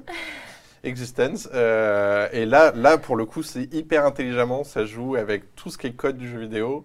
Et en même temps, voilà, ça démonte les deux, trois trucs euh, de base. Et, euh, et la réflexion est ouais, géniale. C'est un film qui perd bien, qui est un peu gore aussi, bah, à la Cronenberg. Quoi. Tout est organique. Il n'y a pas de console. Juste une sorte de truc euh, organique bizarre qu'on se plug dans les bras et qui t'emmène dans des. Ça, grosse, grosse ref aussi sur. J'ai plus de ce côté-là. Mais en plus optimiste, moins euh, angoissant. Ouais. Toi, Edouard, tu t'es déjà attaqué à la relecture des mythes grecs dans Héraclès. On en parlait, euh, on en parlait euh, tout à l'heure, ton Mhm. œuvre précédente, qui est en trois tomes, c'est ça? Euh, ouais, mais maintenant c'est en intégrale. Ça Ok. se trouve plus qu'en gros bouquin où il y a tout. Et euh, dans Rêve, tu fais à nouveau des références aux mythes grecs et plus particulièrement à la notion de monomythe. Il y a Mm. un personnage qui est aux côtés de Gladys pendant toute l'aventure, Mhm. quasiment, et, et qui, qui lui parle du coup de la notion de monomythe. Est-ce que tu peux nous en dire davantage? Ah ben, bien sûr. Euh, alors clairement, c'est euh, c'est vers le milieu de la BD, mais c'est pas grave, j'en parle euh, quand même aux gens. Le monomythe et ce que j'ai utilisé moi quand je disais j'ai écrit à l'envers, euh, donc j'avais j'avais un thème, une symbolique, et puis à travers la moulinette monomythe plus logique du rêve, ça a donné ce bouquin. Bah tiens super, il y a une page où il, il explique euh, un peu le monomythe. Euh, je conseille à tout le monde la, la page Ah bah Wikipédia. tombe à pic, La page Wikipédia sur le monomique est parfaite euh, si vous voulez juste savoir ce qu'est la base de la base. Euh, en gros, c'est euh, donc c'est un gars qui est mythologue, euh, Joseph Campbell, il s'appelle, C'est ça. euh, qui en gros fait le tour du monde euh, des mythologies et qui a essayé d'extraire une sorte de, euh, de, de colonne vertébrale, voilà, d'un pattern, un, un truc qui se retrouve un peu tout le temps. Donc il a appelé le voyage du héros ou le monomythe, donc dans le bouquin qui s'appelle le héros aux mille visages. Euh, tout ça très très très inspiré des théories de Carl Jung. Euh, et du coup j'ai découvert en fait que mon bouquin il parlait des théories de Carl Jung, mais ça c'est en bossant dessus. Même tout ce qui est alchimie, tout ça en fait Carl Jung, c'est lui qui a donné le les idées à tout le monde. MBTI, ça vient de lui aussi. euh. Ah ouais voilà. Là, tu vas parler du MBTI où tu vas voir, euh, genre vraiment. Donc voilà, Ça si va vous voulez aller tout très monde. profond, Ouais. Carl Jung, mais sinon monomythe, allez voir juste à quoi ressemble le schéma. Et euh, vous jouez au jeu, bah, par exemple, on va en parler après, hein, je pense, mais euh, il y a plein de jeux vidéo notamment connus pour reprendre ça, tout ça, Zelda et compagnie, Euh, ou Star Wars. Star Wars est l'exemple numéro un de de vraiment consciemment, George Lucas a pris cette théorie du monomythe et a créé un récit Mm. science-fiction en C'est d'ailleurs suivant une première au cinéma. pas, pas, voilà. Ouais. Puis c'est surtout, c'est un peu la première fois qu'on le fait à l'envers. D'habitude, on le faisait presque instinctivement. On faisait comment un héros devient un héros et il traversait un peu des étapes euh, qui semblaient clés presque instinctivement. C'est la théorie de Carl Jung, c'est que tout ça, c'est des archétypes qu'on a en nous, C'est ça, ouais. vraiment indépendamment de, tout comme le concept de mère, euh, des choses comme ça. En fait, lui, il dit que même si tu n'as pas envie de faire forcément euh, le voyage du héros euh, et sa quête, etc., tu le feras euh, quoi Ouais. qu'il arrive, sans faire Exactement. exprès. Et puis, du coup, même dans la réalité, pour progresser, euh, ça, ça, il y a une grosse similarité avec les étapes du deuil. Enfin, en fait, tout ce qui se règle par étapes ressemble un peu à ce monomythe. Donc voilà, je l'ai utilisé, c'est caché dedans. Moi, c'était mon truc pour Et, euh, et c'est euh, aussi une façon d'éduquer à ça, de Mm. montrer qu'il y y a ça à l'intérieur de tout. Du coup, je suis sûr que même si tu l'as fait inconsciemment, si tu prends ton bouquin, tu vas faire. En fait, c'est pas toujours euh, texto exactement le, le chemin. Il peut y avoir une étape qui saute et c'est ça qui est marrant, c'est un truc assez malléable. Mais quand même, euh, à la fin, on a fait 7 ou 8 étapes, euh, on n'a pas eu le choix. Donc le mentor, euh, l'antagoniste, Ouais. euh, la découverte de l'artefact qui permet de dépasser ses limites. Plein de choses comme ça que vous allez retrouver partout. Et d'ailleurs, le monomythe, c'est quelque chose qui émerge des contes de fées et des Aussi, récits ouais. religieux aussi. Ouais, de base. en fait, dès qu'il y a un héros, un personnage qui transcende son statut de simple humain ou même de Dieu, en fait, mais dès qu'on considère qu'il a fait un acte héroïque, en fait, on se rend compte qu'il passe par étapes, ces sortes euh, d'étapes mm. clés euh, Et- pour et- se transcender, quoi. Et du coup, tu penses pas que le conteur, enfin, ou du coup toi en tant qu'auteur, tu, enfin, on s'enfermerait pas dans ce, dans ce monomythe qui est appliqué absolument partout, décliné partout, même dans l'animation par exemple avec le roi lion. Ouais, mais en fait, c'est Ouais. comme tout, euh, vaut mieux savoir que ça existe, puisque consciemment, tu peux un peu t'en extraire, euh, alors que sinon, sans le savoir, tu t'y vas, parce que tu singes des choses, d'autres récits qu'on t'a qu'on t'a fait. Euh, donc voilà, savoir le connaître, c'est- c'est c'est pareil euh, en découpage, en BD, en, en fait tout, quand on connaît les règles, on peut plus facilement les casser et en faire un truc intéressant. C'est vrai que moi, je- ce- maintenant, les- ces règles-là, moi, je les rejette, tu vois, justement, et Ouais. je suis un peu saoulé de l'entendre tout le temps, Joseph Campbell et tout. Mais je suis d'accord avec toi quand même sur le fait que c'est, il, a établi quelque chose.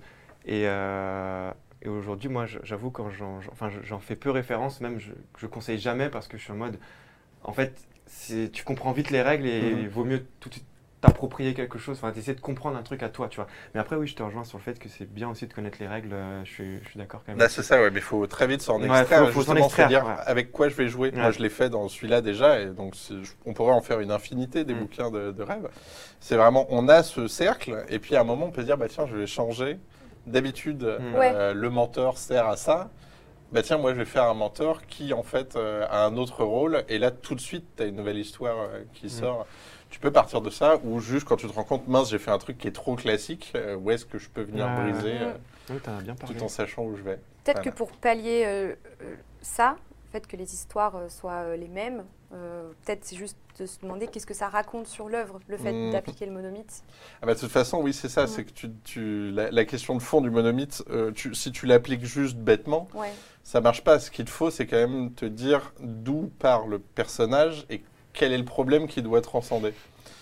Euh, et donc, ça peut être un truc très mondain, mais, enfin très simple, euh, vraiment de, je sais pas, mon problème, c'est euh, d'être trop introverti. Comment euh, régler ce truc-là? Et donc, ça peut parler autant, voilà, de, de- quand tu cherches l'amour ou quand tu essaies de donner un sens à ta vie. Ou voilà, de tout- c'est le problème de fond vient euh, mettre déjà une clé qui change le récit tout de suite. Quoi. Et du coup, c'est c'est marrant parce qu'en fait, quand j'ai vu cette notion de monomythe dans ta bande dessinée, je me suis un peu renseignée sur le sujet Mhm. et j'ai vu une bien, vidéo. YouTube de quelqu'un qui euh, euh, essayait de, de, de parler du monomythe, puis après de démonter aussi un petit peu le concept. euh, euh, voilà. Et en fait, il disait, cette personne disait qu'il y a une, une analyse de Hard Disk, euh, qui est un, tu connais Hard Ouais, je pense, euh, qui est une chaîne YouTube, euh, entre autres, et, et en fait qui parlait du fait que les vidéos de Lena Situation étaient basées sur le monomythe. Ah ouais Oh waouh. Et, et- oui, et en fait, il explique tout ça. Mais je pense que Et- tu peux le transposer à Bah ouais, c'est ça, en énormément fait. de Ouais. choses. euh, une fois que tu as conscience du Mm. concept et de ce qu'est le monomythe, bah en fait tu te dis ah ouais mais ça. Oui, parce que ça, Ça, parle de ça. transcendance, comme tu disais, Ouais, et du coup, bah, elle, elle a, c'est vrai que c'est un exemple de, de quelqu'un qui s'est transcendé dans son univers à elle Ouais. et tout. En fait, Ouais, il parlait justement de, sa ouais. recherche d'appartement où genre euh, elle vivait chez ses parents et du coup elle cherche un appart et en fait le- Il y a la recherche, mentor, il y a la- voilà, ouais. vraiment. bah, C'est donc, marrant. oui, allez voir Oui, la vidéo de Hardy. C'est là, où- c'est là où tu vois que le gars est fort quand même, Joseph Campbell, finalement. Ah, surtout Carl Jung. Carl Jung, oui, euh, Carl Jung, est-ce que c'est conscient, est-ce que c'est inconscient? De toute façon, Campbell, il disait euh, que justement, ça. Inconscient. la théorie de Jung, c'est que c'est en Oui, fait c'est en nous, voilà, comme euh, Mm. comme l'instinct de se nourrir quoi. C'est on a des concepts comme ça en nous. Mm. euh. Ça rejoint le tarot et plein Mm. d'autres idées Oui, oui, ésotériques avec lesquelles tu as joué, mais c'est ça, c'est l'idée des archétypes. De, de base, on Mm. est avec euh, ce- la mère et l'image la plus connue quoi. On, on a tous instinctivement, en naissant, l'idée de la mer, d'aller chercher à se nourrir près de la mer. D'où ça vient, on ne sait pas. Mais voilà, lui, il a déroulé à partir de ça. On en a parlé un petit peu euh, tout à l'heure, mais euh, Pierrot, ça reprend euh, les codes du conte, euh, particulièrement aussi à travers le personnage de Berthier, de sa quête pour retrouver Cléa. Euh, elle symbolise quoi cette quête? Euh, bah, du coup, pour Bertie, c'est c'est une quête d'ego, tu vois. C'est la, la quête d'un personnage qui, en fait, qui refuse de perdre, euh, qui, euh, qui en fait veut sauver sa, sa dignité, en fait, euh, plus que de vouloir sauver une histoire d'amour. En gros, je pense que, hum, ouais, en fait, ça, ça- ça représente l'ego et finalement tous les personnages de leur, de leur, d'une certaine manière représentent l'ego. Juste, ils agissent d'une manière euh, complètement différente. Et, euh, et du coup, Berthier, étant face à son ego, il se retrouve face aux pires situations en fait, parce qu'il abandonne pas, mais en même temps, il n'est pas sur sa bonne quête. Euh, en fait, il devrait lâcher l'affaire normalement, tu vois. Et jusqu'au bout, en fait, jusqu'au Mhm. bout, il lâche pas l'affaire.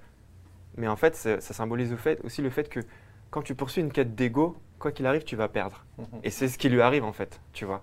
Et, euh, et du coup, je voulais, je, voulais, je voulais symboliser ça. Et, euh, et, et- et pour. euh, et tu as, le personnage de. Et, attends, je vais revenir sur, sur Pierrot.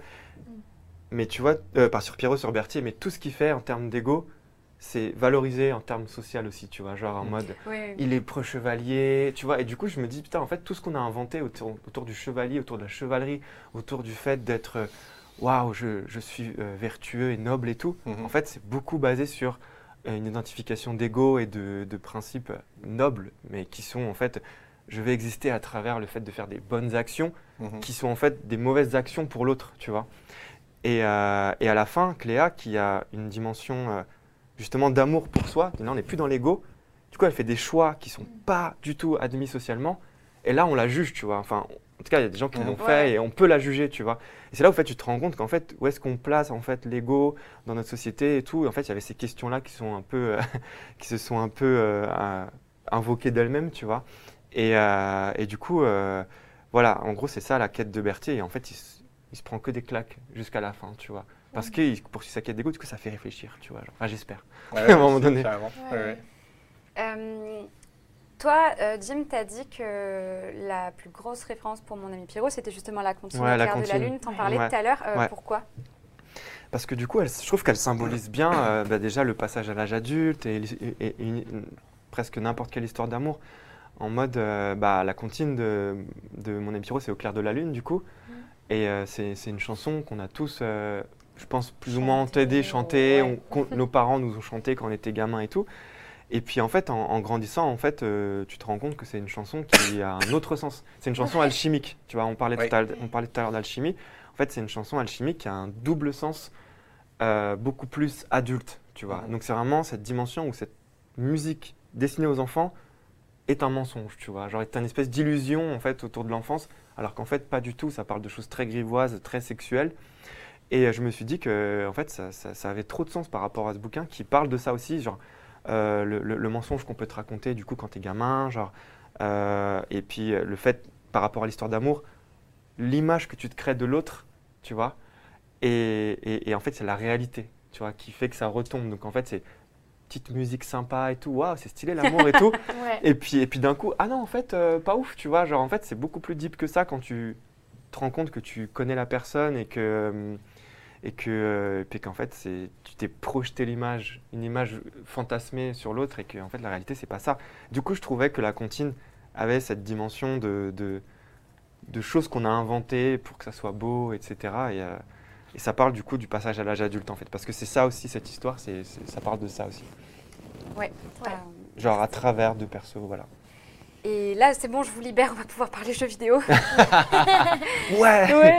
Enfin Les deux bandes dessinées, on l'a dit tout à l'heure, euh, font euh, pas mal de clins d'œil euh, à des Ouais. jeux vidéo. C'est marrant parce que dans le runner, c'est marqué les deux BD semblent faire des petits clins d'œil à des jeux ouais, vidéo. Très peu, très très peu. Très très peu. Euh, euh, vous, vous jouez aux jeux vidéo Edouard, tu joues? Oui, ouais, ouais, depuis, euh, depuis tout petit. Et, et ouais, je lâche pas. J'ai moins le temps de jouer, mais je regarde justement les gens jouer. Ah ouais ouais, ouais. Tu regardes qui? Euh, J'aime beaucoup des Américains, en vrai. Euh, c'est Maximilian Doud, euh, j'aime beaucoup sa façon de jouer au jeu. Enfin, c'est un gars. Il est très jeu de combat à la base, mais en fait, à chaque fois, je sais pas, je pense qu'on aime les mêmes jeux. Et du coup, quand il y a une nouveauté, il l'a fait en allant tout voir, etc. Donc j'aime bien. ton premier jeu vidéo? Euh, mon, alors, pff, mon premier, euh, pff, en fait c'est trop flou, c'était un vieil ordi DOS, euh, mais Sonic, je pense, c'est le premier où j'ai dosé, dosé, dosé. Euh, mais les coups de cœur ont été avec les premiers point and click euh, que- auxquels j'ai touché. Où là vraiment, euh, c'est les premiers jeux que j'ai finis quoi. Mm. Et donc là où je voyais qu'il y avait une histoire, une narration, il y avait des trucs visuels. Ouais, oui, oui, bien sûr. À l'époque, c'était ah, il y a un auteur de BD qui a fait un truc. Tu sais qu'il y a le dernier, un dernier jeu Siberia qui est sorti là euh, l'année dernière. Ouais. Ah ouais? Ouais. euh, Qui est incroyable et visuellement il est très joli. Il n'est pas décédé, Benoît Soka Si. Si. C'était, il a, il a il avait laissé les clés, euh, il a, derrière. il- ouais, ouais, c'était. il avait oui, tout, scripté. D'accord, ok. Ah bah j'irai voir ça. Mais je, je crois qu'il est décédé vraiment une semaine avant la sortie du jeu, Ok, un truc comme ça. Je, je me, je me souviens plus. Mais euh, ouais. Donc il- Siberia 3, du coup Euh, non, c'est le 4. déjà. Ah, c'est le 4 Mais j'en ai un de retard, du coup. Euh, ouais, c'est le 4 parce que le 3 il est sorti sur Switch et je crois qu'il n'avait pas du tout fait euh, l'unanimité. Ouais, Myst, j'étais trop jeune et trop bête pour comprendre Myst. Moi j'ai joué à. Myst. Oui, non, mais après, le 3, j'ai réussi à le faire, mais avant, je Ouais, n'arrivais pas. Voilà. Mais Trop par cool. contre, euh, oui, les Monkey Island, euh, Ouais, ça, le Day 4. of the Tentacle, je pense, c'est Mm. mon favori de tous les temps. Parce que je sais pas, même visuellement, ça me parlait de, de fou. Mais j'aime vraiment tout en jeu vidéo et particulièrement la narration en jeu vidéo. Donc c'est pour ça les point and click, les euh, jeux. Bah, finalement, les point and click sont pas les plus fous en narration. euh, mais en fait, c'est tout, voilà, que ça se croise. En vrai, Phoenix Wright. euh, Ça m'intéresse, ouais, vraiment, tu- je- ce côté euh, mi, euh, tu participes ou pas, est-ce que tu peux changer Mm. la fin ou pas, ça Mm. pose plein de questions. Euh, et même le fait que ça s'adapte plus ou moins à toi, donc c'est ma projection un peu de ce que je rêverais que combinaison voilà, d'IA et de simulation puisse nous, propos- nous proposer.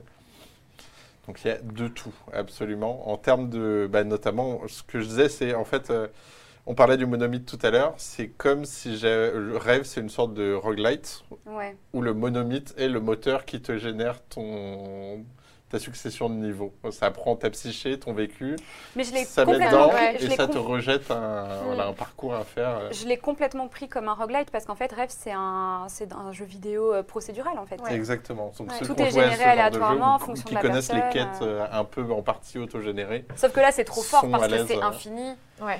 Là, c'est infini, voilà, mais c'est pour toi, ça veut dire quelque chose, euh, Ouais. normalement. C'est ça qui me plaît, quoi. C'est Ouais, j'aime bien C'est ton jeu à toi. procédural. C'est Ouais. très cool. Toi, Jim, tu, tu joues? Aux jeux Oui, vidéo beaucoup. Je sais, j'ai déjà la réponse. moi, c'était, enfin, pour répondre au point de clic, moi, c'était les Chevaliers de Baphomet, euh, mon préféré. Ouais. Le Broken Sword, le 1 et le 2. Super Après, euh, j'ai pas, j'ai pas été plus loin. T'apprenais des trucs avec. Ouais, t'apprenais plein de trucs et puis même le, les- il y avait vraiment, t'étais attaché au personnage et Mhm. tout. euh, Pour les Chevaliers de Baphomet, j'aimais, j'aimais beaucoup. Mais euh, sinon, ouais, bah des refs, euh, des refs aux jeux vidéo dans Pyro, il y en a énormément. Euh, Il y a euh, bah, Zelda, je pense que, ouais. je pense qu'elle est claire, tu vois. Il y a, On a une planche justement. il y a une euh, planche qui fait ouais, référence à, à Zelda. Ben, on l'a, ouais, qu'on a donné. Mais euh, Zelda Tempin chez Jim, ouais, exactement. Mais ouais, du coup, il y a Zelda, il y a. euh, je- là, je saurais pas en citer d'autres que Zelda. Est... Ah si, bah en vrai, il y a un peu de. Tout à l'heure, tu disais, ouais, je peux pas citer autre chose que du jeu vidéo. Et là, t'es Oui. en mode, oui, il y a Non, mais c'est Zelda, parce que et là, en fait, là, je suis sur Zelda et du coup, j'ai du mal à penser à. Mais c'est vrai que j'avais. Par exemple, si, il y a un peu Dark Souls aussi, tu vois, quand à la fin, euh, quand Schrödinger apparaît euh, d'une autre manière, Mhm. la manière dont il apparaît, j'avais vraiment. Je voulais vraiment ce gigantisme Ah, comme oui, dans les Dark Souls, tu vois, où En mode Big Boss. Ouais, voilà, c'est ça, moi, le boss Ouais, et tout. Parce qu'à ce moment-là, je découvrais Dark Souls à travers des, hum, des streams et tout. Et j'ai j'ai jamais joué à, à un Dark Souls, tu vois, mais j'aime trop les univers euh, Dark Fantasy. Et à un moment donné, je me disais même, euh, putain, mais en fait, j'ai envie de faire de la Dark Fantasy maintenant et tout. Et, euh, et du coup, j'ai imposé ce personnage-là. ouais, euh, ouais, on un voit peu. que t'es. Ouais. t'as la- il y a- il y a- ça t'inspire. ouais, ouais, ouais, Donc, tu vois. Mais Zelda, en vrai, je pense que si je dois en citer une grosse, c'est Zelda, où Ouais. tu as la fée, tu vois, même juste comme, comment j'ai dessiné la fée, c'est une référence à Nevi. loin, ouais. Voilà, même le personnage qui se fait choper par les fées, qui se Ouais, ramène dans une caverne et tout, puis d'un coup, il, est, il est guéri et tout, tu vois, il y a vraiment ce truc de... Mhm. Voilà, et même juste après, sa tenue, elle est un peu bleue, donc tu vois, une référence directe à, à Breath of the Wild et tout. Donc, euh, la grosse référence jeu Incroyable, vidéo. La manière dont tu dessines. Voilà, c'est cette scène-là, c'est très très Zelda, ça, pour le coup. la boule Ouais. avec les petites ailes, hein, c'est vraiment, euh, vraiment très très beau. D'ailleurs, tu t'es lancé récemment sur Twitch Oui. et en ce moment, tu fais une bande dessinée en live. Tu peux nous en parler un petit peu? Bah, c'est une bande dessinée Zelda, justement. Waouh, original Bah ouais, bah en fait, euh, bah, je me suis lancé euh, bah, juste après Angoulême en plus. Je pense que... Ça t'a inspiré Ouais, je pense que ça m'a inspiré. En fait, j'avais envie de faire une BD Zelda depuis super longtemps. C'était un, ça fait Trop un pa- génial. c'est partie de mes rêves et tout. Et euh, bah, en vrai, ce qui m'a inspiré, c'est aussi euh, de voir euh, des gens qui, qui streament en live et tout. Bah, toi, par exemple, genre d'avoir vu euh, les gens qui parlent de jeux vidéo et tout. Et puis, je me suis dit, j'ai envie de le faire et tout. Ah ouais, ils ont récupéré, euh, en fait, Waouh, t'as vu très bien, c'est gentil. C'est pas la au meilleure taquet, planche, hein. mais j'aime bien quand même. Mais, euh, mais ouais, du coup, voilà, c'est euh, c'est la BD que je fais en ce moment. Et, euh, et du coup, je la fais tous les matins. euh, Il y a un rituel comme ça où tous les matins, je- je- je- j'avance cette planche. Et puis, le but, ça serait de la finir avant la sortie de Tears of the Kingdom, que j'attends, mais genre comme le Messi, ça tu vois. ouais. C'est J'attends vraiment. 17, 16 jours là? 16, C'est dans, 17 ouais, jours c'est dans vraiment pas longtemps là, tu vois. Et je me suis lancé ce truc du coup de. Ah voilà, celle-là je l'aime bien. toute, la, toute la création de cette BD, tu l'as fait en live. C'est le du coup 12. 12 Ah, Est-ce que tu 12. réserves quand même Ah, des petites parties qui est pour dispo. spoiler euh, Non, non, je fais toute la BD en live. Toute la Ah, BD en live. Après, il y a des moments où j'ai un peu la flemme de finir une case, du coup, je la finis chez moi, mais Ah tu ouais. vois toute la. Donc tu vois tout, tout, tout. Là, j'ai réservé juste la dernière page, tu vois, parce que là, les gens ont vu toutes les, Bah ouais, ouais, les gens ont vu toutes les, tout le, tout le storyboard, juste la dernière page que j'ai dit que j'allais montrer euh, juste avant la sortie, à la fin. euh, voilà, c'est une autre, euh, c'est une autre case et tout. Bah là, tu sais, c'est le, le cliché quand il s'enfuit de, de Ganon et le, le château s'écroule. Tu sais pas pourquoi en Ah fait. Là, le château s'écroule, aucune Oui, raison. Tu vois ce que je veux dire? Mode, pourquoi il s'écroule le château? Et Du coup, j'ai mis, j'ai mis ça dans la BD, mais en fait, j'explique même pas pourquoi le château s'écroule, tu vois. Et comment ça marche en termes de droit et tout quand tu fais un truc Mais là, vu ça? que- Là, Ça, le- c'est pas, c'est pas destiné à être, c'est juste Non. sur Twitch. Là, c'est sur Twitch et c'est- Ah, et il n'y a aucune dimension euh, commerciale, tu Commercial, vois. ouais. Du coup, Ok. je pense qu'il y a, il y a Ça, zéro problème. ça pour peut le quand même fun. poser problème. Ouais, ne ouais, la ouais. fait pas circuler euh, Ouais. trop, par exemple. Mais euh, voilà, du coup, ouais, je fais ça tous les matins et c'est c'est super agréable Ah, de, c'est génial. de partager ça euh, Hmm. en live et tout. euh. Du coup, c'est pour te chauffer la main euh, avant Ouais. de faire. Vraiment, non, c'est même pas pour me chauffer, ou- vraiment, je le fais parce que ça me fait T'as un jour trop ça, plaisir. quoi. ouais, ouais, ouais, ça me fait trop plaisir de faire de la BD Trop Zelda. En fait, ça me fait patienter le jeu, en fait, tu vois. Ouais. Ouais, ouais. Genre, vous, vous jouez à Zelda, moi, je, je dessine Zelda et ça me fait patienter C'est le jeu. génial d'exprimer une passion autre que Ouais. voilà, tu joues au jeu. Non, là, c'est toi qui crée l'histoire. C'est cool. Après, c'est- je reste dans la charte Zelda, genre il va Bien sauver la. C'est très classique comme histoire, sauf peut-être la dernière planche, je prends des risques, mais euh, Attention. je peux pas en dévoiler trop, Ouais. tu vois. Donc voilà. Et Ouais. est-ce qu'il y a d'autres euh, références de vidéos qui vous viennent en tête, euh, des, des univers qui vous ont inspiré pour vos bandes dessinées? Euh, en fait, non, c'est vraiment structurellement, moi, j'ai beaucoup pioché, mais il n'y en a pas Je un que tu peux nommer en termes de, de thème. plus. Si, si, si, euh, quand même celui qui est le plus proche de cette idée, la psyché du personnage crée l'expérience de jeu, et finalement, tu comprends le personnage à travers euh, l'expérience qui t'est proposée. Euh, Silent Hill 2 est, Ah. est hyper connu pour ça. Et c'est vraiment, euh, c'est exactement ce qui se passe dedans. Et j'avoue que, enfin, en fait, c'est un jeu qui n'en termine pas d'être analysé par les gens. Ce qui est souvent le cas des œuvres justement comme ça où il y a un truc insaisissable, presque ésotérique. Mm. Tu peux, à partir de n'importe quel billet, t'y intéresser et y trouver de nouvelles choses. Mais en tout cas, voilà, ce thème de l'expérience vient de- du vécu du personnage, Mm. Silent Hill 2 à fond. Euh, que que j'ai même pas fait, je dois l'avouer, j'y ai pas joué, mais j'ai regardé des gens y jouer. regardé les let's play Tu sais, Et moi j'ai aussi, regardé fait des ça, analyses avec et, beaucoup de jeux. et voilà, ça me, ça me va très bien. Mais c'est vrai que bon, quand ils vont le remake là bientôt, je le ferai peut-être pour. euh, Ah, ils vont le remake là? Ouais, je- on sait pas encore si ce sera bien fait ou pas, mais si c'est très bien fait, je- j'irai pour le coup. D'autres aspi, non, je- enfin, je- j'arrive pas à en trouver là, mais il y en a sûrement d'autres qui sont parsemés comme ça, Ouais. je saurais pas te dire là, ouais. Zelda, je pense que c'est plus un. Plus Moi, je me jeu. suis demandé, c'est quoi les jeux vidéo que vous aimeriez adapter en BD Et cette question, elle s'adresse à tout le monde, donc je vais commencer par toi, Marianne. Genre, si, Ah ouais, si je faisais une BD si euh, t'aimerais t'aimerais adapter un jeu vidéo en BD. Moi, je suis fan de, de The Witcher, The Witcher 3. Hmm. Ouais. Enfin, de l'univers The Ça Witcher. existe pas, Ouais. du coup Ah non, ça Mais je crois que Je sais pas. Ah non, c'est non, non, c'est de l'illustration, c'est des gros livres d'illustration, ouais, ouais, c'est ça, il y a ça déjà eu pas. des, mais- ouais, des, des, des- des œuvres, mais, euh, mais j'a- j'adore l'univers The Witcher, donc, euh, donc euh, ouais, si, si j'a- si j'a- j'arrivais à faire une BD, euh, si je savais dessiner, si je savais faire tout ça, je- pourquoi pas. Euh, ouais, ça existe déjà, c'est ça, il y a des gens qui disent. Il y a Oui. des comics aussi. Ouais. Hmm. En tout cas, moi, si je devais le dessiner, voilà. Mais sinon, il y a tout l'univers euh, Outer Wilds aussi que je trouve Mais grave. incroyable. Et, en me- termes de narration, Outer Wilds, c'est ouf. hein.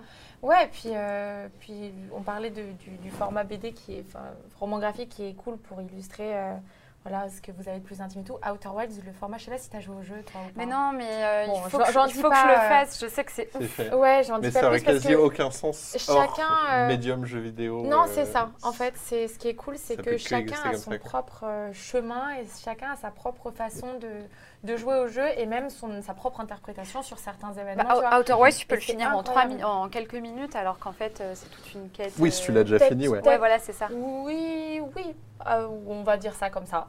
Ok. Oui, une Mais heure, tout- quoi, en fait, c'est tout le processus de Après, les speedruns de font que découverte. cette phrase n'a aucun sens. Oui, c'est vrai. Tout le monde Oui. finit les jeux en 3 Non, une minutes. fois que tu as fini le jeu, c'est bon, tu l'as. Ouais. Ouais, mais Outer Wilds, euh, qui est un univers que, que je trouve absolument fascinant. Il y a du lore qui est, qui est un petit peu exploité, mais pas tant que ça. Tu vois, je me dis, mais purée, mais les civilisations, les trucs qu'il y a dedans, c'est vraiment incroyable. J'en dis pas plus parce que c'est un jeu qui mérite d'être découvert et en vrai, euh, jouez-y si vous ne l'avez pas encore fait.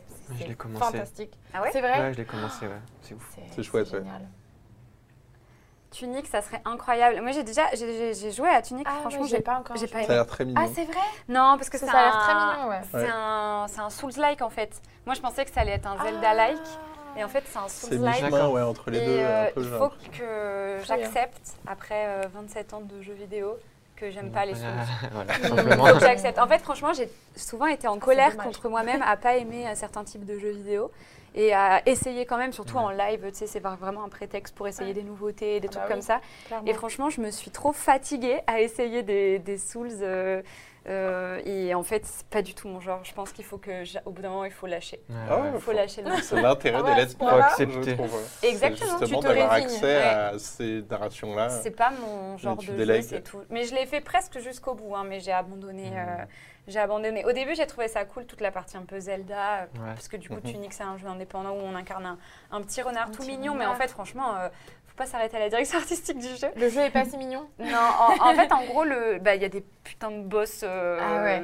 c'est des sacs à PV énormes. Enfin, Ah ouais. Ouais, moi, je pense que j'aimerais Ok. pas non Ok, plus. un pas peu de souffrance, quoi. Non, trop de souffrance. Après, il y a un truc très sympa, c'est que euh, dans le jeu, tu as une espèce de. Dans Tunic, tu as une espèce de, de petit euh, livret de jeux vidéo comme, comme ils en, ils en Ok. faisaient avant. Ouais, oui, c'est cool ça. et un bien. guide. Et en fait, plus tu trouves des pages dans le jeu, plus ça, a- a- a- hum, genre, ça complète Mm. ce fameux livret. Et en fait, si tu es bloqué, tu ouvres le livret et puis ça t'explique euh, comment je avancer dans le jeu vidéo et tout. Et donc, euh, c'est- il y a même des annotations au stylo bic qui ont Mm. été faites par quelqu'un, euh, on sait pas qui, euh, Ok. pour t'aider quoi, en mode euh, ah le code c'est ça, c'est BO, euh, gauche, euh, Ouais, droite vraiment et comme tout, à euh. l'ancienne, un peu genre. Et ça, Ouais. ça Ouais. franchement, j'ai adoré ce- cette partie-là dans, dans Tunic pour le coup. Euh, un jeu vidéo que tu aimerais adapter en BD Euh, alors déjà, je repense en même temps qu'on parle. Le autre jeu dont il fallait que je parle, c'est Journée. euh, Ah, et qui pour le coup de Journée a été pareil conçu avec le schéma du monomythe et le gars a suivi toutes les étapes. Donc Journée, c'est le monomythe simplifié en 2-3 heures de jeu, c'est fini. C'est mieux s'il y a des gens connectés avec vous. Et voilà, Ouais. c'est la ref numéro un en jeu vidéo qui a utilisé le monomythe pour te raconter quelque chose. Euh, après, faire un truc en BD, ça me ferait bien marrer, mais il faudrait que ça aille avec un jeu, euh, un truc bien méta, genre un Kojima ou un truc comme ça, ça me ferait bien marrer. Metal Gear et tout. ouais. voilà. Mais bon, il a déjà un super bon dessinateur. Ouais, mais c'est pas un dessinateur de BD. Ouais, mais je Ah, pense qu'il c'est pas fait- la même ouais. chose. C'est pas la Ouais, même c'est chose. vrai, attention. je peux lui fournir les storyboards et il fera les dessins. ouais. Non, et même euh, tout ce qu'ils ont fait avec Ashley Wood euh, sur les novélisations BD des anciens Metal Gear et tout, ouais, j'aime beaucoup.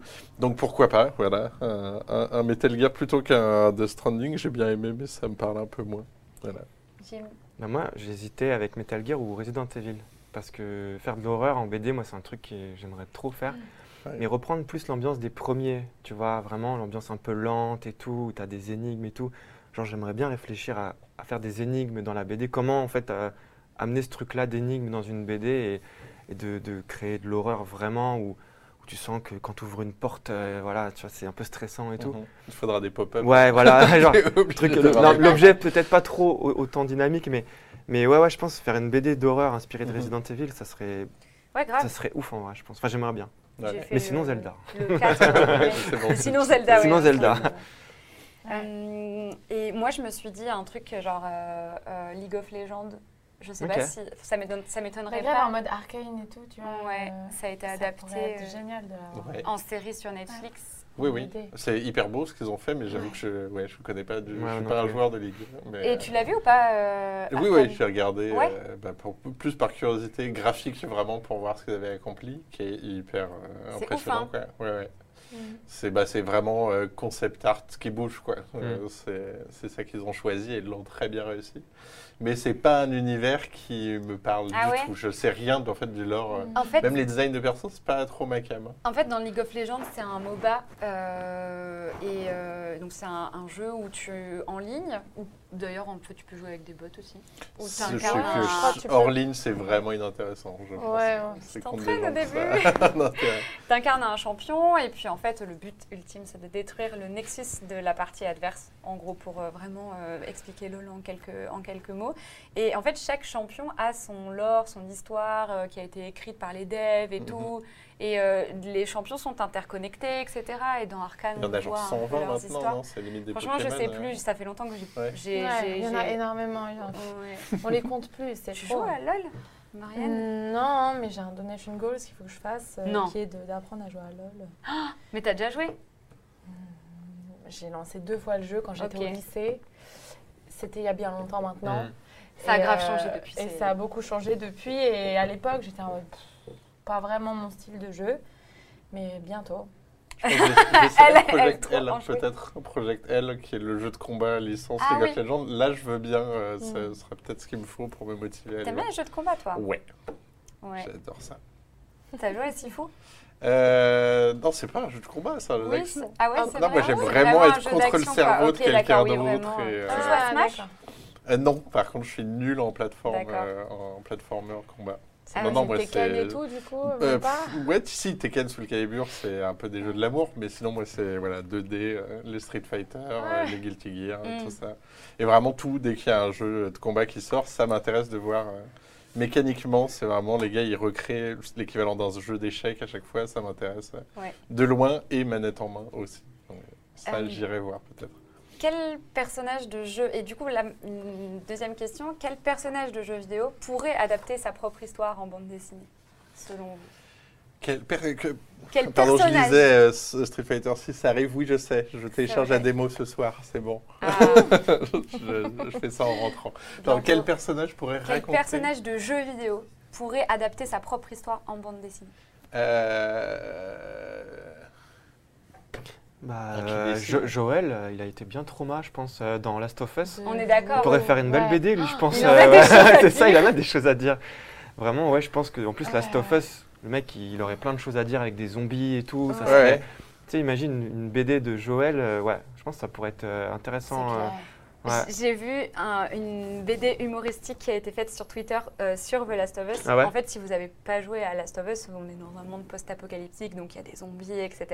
Et en fait, euh, euh, on peut donc il y a plusieurs armes et on peut aussi tuer des zombies à l'arc. Ouais. Et en fait, euh, dans la BD, on voit euh, Joël euh, euh, qui est en train d'essayer d'apprendre à Ellie, euh, qui l'accompagne, euh, à tirer à l'arc. Et en fait, il loupe euh, sa cible un nombre incalculable de fois. Du coup, le zombie, et il est entouré de, de- de flèches qui sont plantées dans le mur, tu vois. Et en fait, euh, dans le jeu vidéo, quand ça, ça t'arrive, tu es en mode. Bon, tu sais quoi, j'ai utilisé trop de ressources pour continuer le jeu de cette manière. Je Tu me vas, tue ouais. et on recommence. Ah oui, oui. Et du coup, dans la BD, genre, euh, il regarde Ellie et il dit, tu sais quoi, là, franchement, c'est mort, j'y vais. Et genre, il se fait bouffer par le zombie et c'est la fin. Voilà, ça m'a fait rire. Euh, ouais, Joël, Je grave. pense que Joël, il aurait pas mal de choses à dire. hein. Enfin, des personnages comme ça qui ont un vécu un peu, euh, un peu deep, euh, je pense que ça pourrait, Ouais. pourrait être cool. Mhm. J'essaie de penser à des personnages de jeux vidéo qui dessinent dedans. Euh, Ah, le chien de Okami, le loup, Ah ouais. J'avoue, une super BD. Grave. Mais euh, tu vois, c'est vrai qu'il n'y en a pas tant. Mickey Dans aussi Life is qui, Strange. qui peignait. Life is Strange, il y a du dessin aussi. Ouais. Je pense qu'elle serait douée. Ouais, c'est ça, j'essayais plutôt d'imaginer un personnage dont le médium de narration serait le dessin. Et Mm. finalement, il n'y en, a- il y en a pas tant que ça. Mais, euh, Il y en a quelques-uns, j'ai joué à Chicory récemment, qui est un jeu vidéo très chouette, indépendant, où tu incarnes un petit chien qui, en fait, on est dans un royaume. Et il y a des. En fait, le royaume a perdu toutes ses couleurs. mhm. Et du coup, euh, euh, Ah, oui. ouais. Parce que la, la, la reine du royaume, franchement, je crois que c'est pas vraiment le terme utilisé, je sais plus comment il l'appelle, euh, est en fait en énorme dépression, elle est au bout de sa vie. euh, le, le simple fait d'avoir ça sur, son, sur ses épaules, de devoir sans cesse mener ce royaume, elle se sent pas capable et tout. Donc bref, elle abandonne le navire et on se retrouve à, à- à reprendre le, le- le rôle et en fait à essayer de remettre des couleurs dans le monde, etc. Et en fait, c'est ouf parce que ça a une direction artistique très chou. Vraiment, visuellement, c'est très mignon. Et en fait, euh, les combats de boss sont hyper dark. Il y a des Ok. musiques trop deep, genre. euh, et euh, ouais, ça me fait penser à ça. Ok. Noté aussi, il y a Nathan Drake qui dessine hyper Ah, Ah oui. bien vu. bien. Ce qui m'a toujours perturbé, il dessine un peu trop bien. Genre, il est devant un temple, il fait aller vite. C'est vrai que les dessins sont bien, bien Paf, gérés le truc qui te pose un dessin de directeur artistique de Naughty Dog. Et donc voilà, lui, il ferait des très belles BD, je C'est pense, vrai, je suis Nathan Drake. d'accord. ouais, j'avoue. Euh, toi, Marianne, que ça soit animé, jeux vidéo, cinéma, etc. Le fantastique, c'est hyper populaire au- aujourd'hui. Tu as déjà participé à des jeux de rôle? Ah oui, oui. Est-ce que ça fait Ouais. partie d'un besoin d'évasion que l'on ressent Là, je cite le jeu de rôle, mais il y a peut-être autre chose. Ouais, tout à fait. Bah, euh, alors pareil, ça fait vraiment pas longtemps, mais quand tu, tu dis il y a peut-être autre chose, ça me fait penser à RPZ, parce qu'on a Ouais. toutes les deux été, de- été dessus. C'était une des premières fois, ouais, c'était le serveur, euh, c'était sur GTRP, donc on faisait du roleplay.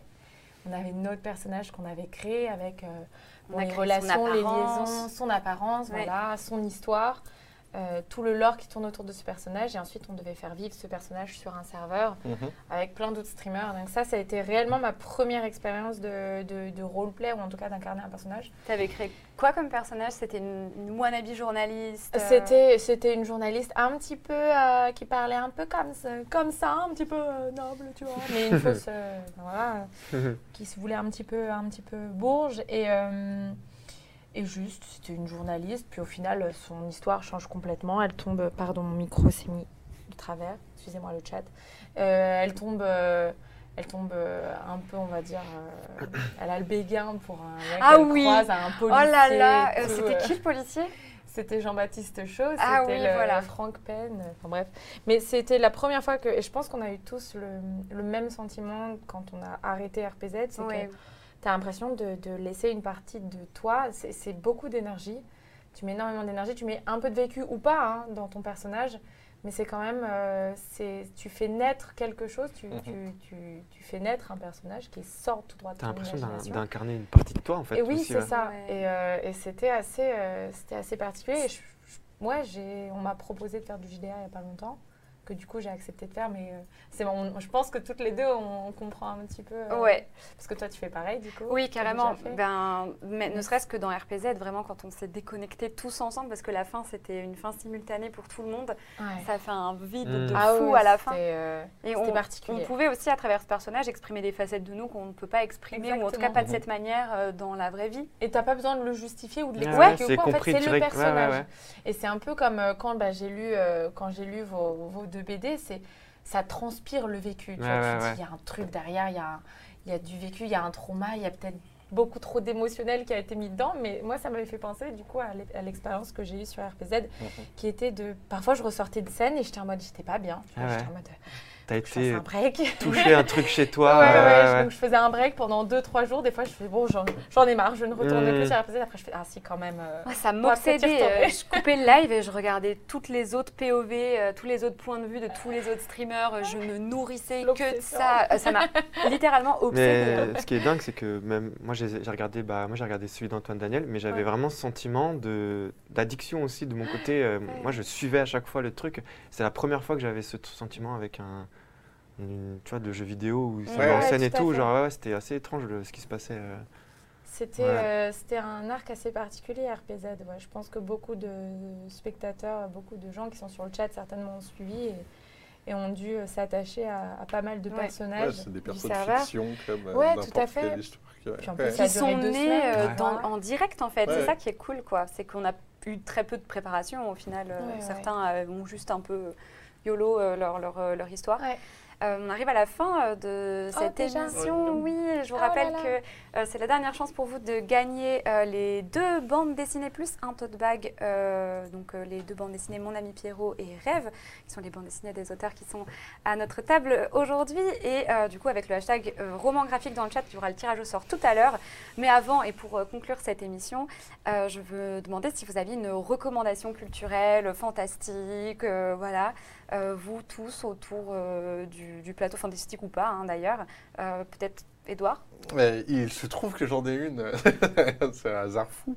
C'est incroyable, je crois c'est- même on dirait que pas tu vas que- très vite ouais. trouver une vidéo à montrer euh, peut-être là-dessus. Euh, je suis allé chercher un peu niche niche. Euh, du coup, c'est un truc qui s'appelle. Euh, un Putain, RPG. euh, quasiment tous les visuels sont faits à partir de, de photos euh, de, enfin de photos de main là, comme ça, vous voyez. Euh, En gros, tous les moments de jeu, c'est euh, comme si on était dans un combat un peu à la Dragon Quest. Rêve, en Euh, avec clairement, c'est Le truc suit la logique du rêve, c'est hyper perché. En vrai, il y a des références à tout ce qui est euh, Carl Jung et compagnie, donc il y a plein de points communs. Voilà à quoi ressemble un combat du jeu. Donc tous les persos sont hyper chelous, tout est en pâte à modeler, euh, qui a été un peu filtré. Enfin voilà, visuellement, ça ne ressemble à rien d'autre. Et je le conseille aussi, parce que je, trouve c'est des jeux, c'est le type de jeu, il n'y a qu'un créateur. Euh, Il y a un gars qui fait la musique aussi. Euh, je suis toujours hyper intéressé en jeu vidéo, c'est dur à faire, mais de, de ces œuvres qui sont vraiment le, voilà, la vision d'une personne. Et tu sais que personne ne s'est mixé à tout ça. Donc voilà, allez jouer à Elix si vous aimez bien les RPG à l'ancienne. Euh, il est un tout petit peu exigeant, mais en fait, si, si vous allez bien partout, tout se passe bien. C'est juste qu'il faut rien louper, sinon tu, tu n'avances pas. Et voilà, et c'est super, c'est un rêve éveillé. Euh, allez Mm. jouer à Elix. Il y en a deux. Le 2 est plus joli, mais le 1 est super déjà. Exactement, donc Ailix, euh, merci pour la recommandation. Marianne, Voilà, super, c'est ça le nom, Elix. oui. Moi, j'ai pris quelque chose peut-être un peu plus connu, mais euh, j'avais fait une session et je l'ai redécouvert il n'y a pas longtemps, c'est pour ça que j'y pensais, qui est vraiment dans le style fantasy, c'est Tiny Tina's Wonderlands. En plus, comme on avait le, le runner, je me suis dit, purée, ça fait une super Il transition existe avec un les jeux de monde rôle. confins de Ah oui, grave. C'est un looter monde shooter, en fait, c'est un spin-off de Borderlands. par le destin. En fait, on a Tina. Un seul être au monde peut le prendre Non, mais on peut enlever le son. Vous en faites pas, on n'est pas obligé de mettre en full screen, on peut même mettre en 70-30.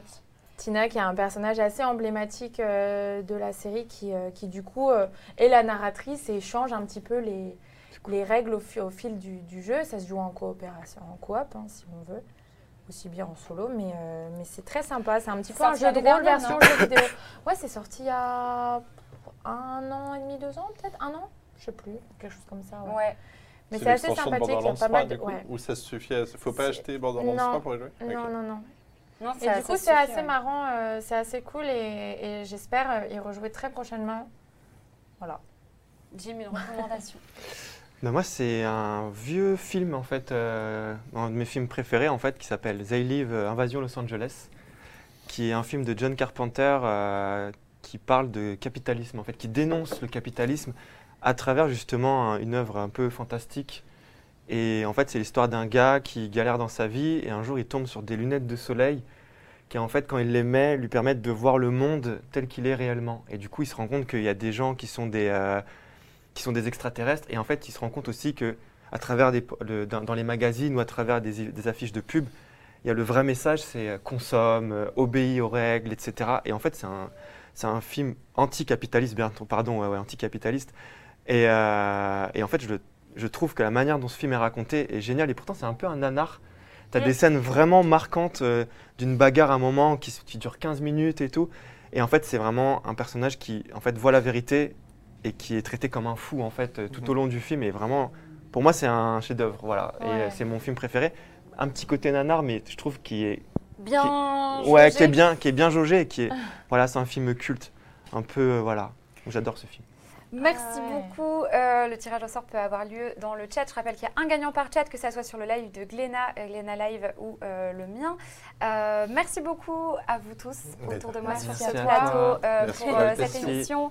Merci infiniment. Je rappelle du coup euh, Rêve euh, par Édouard Cour ici présent et mon ami Pierrot par euh, Jim Bishop qui sont euh, tous les deux disponibles. Peut-être avant qu'on se quitte, est-ce que vous avez des futurs projets, euh, Édouard? Euh, Attends, je réponds juste. Quelqu'un Ah. demande le titre Invasion Los Angeles. Ouais, They Live, Invasion Los Angeles. They ouais. Live en anglais. Ouais. Dans Carpenter. Allez voir tout Carpenter. Voilà. bien. Pardon. Oui, excuse-moi. euh, je disais, est-ce que tu as d'autres projets bientôt à venir euh, Euh, en BD, il va falloir attendre 2025 pour que j'ai Ouais. fini l'énorme bouquin que je prépare. Et à côté, il y a des trucs euh, sur un film d'animation, je fais de la direction artistique, et aussi sur un jeu vidéo en VR. Oh, Ah. oh. Où je dessine avec les lunettes et le casque, etc. directement en 3D. Donc voilà, plein de choses différentes. Je suis très content. Je, je fais plein de trucs.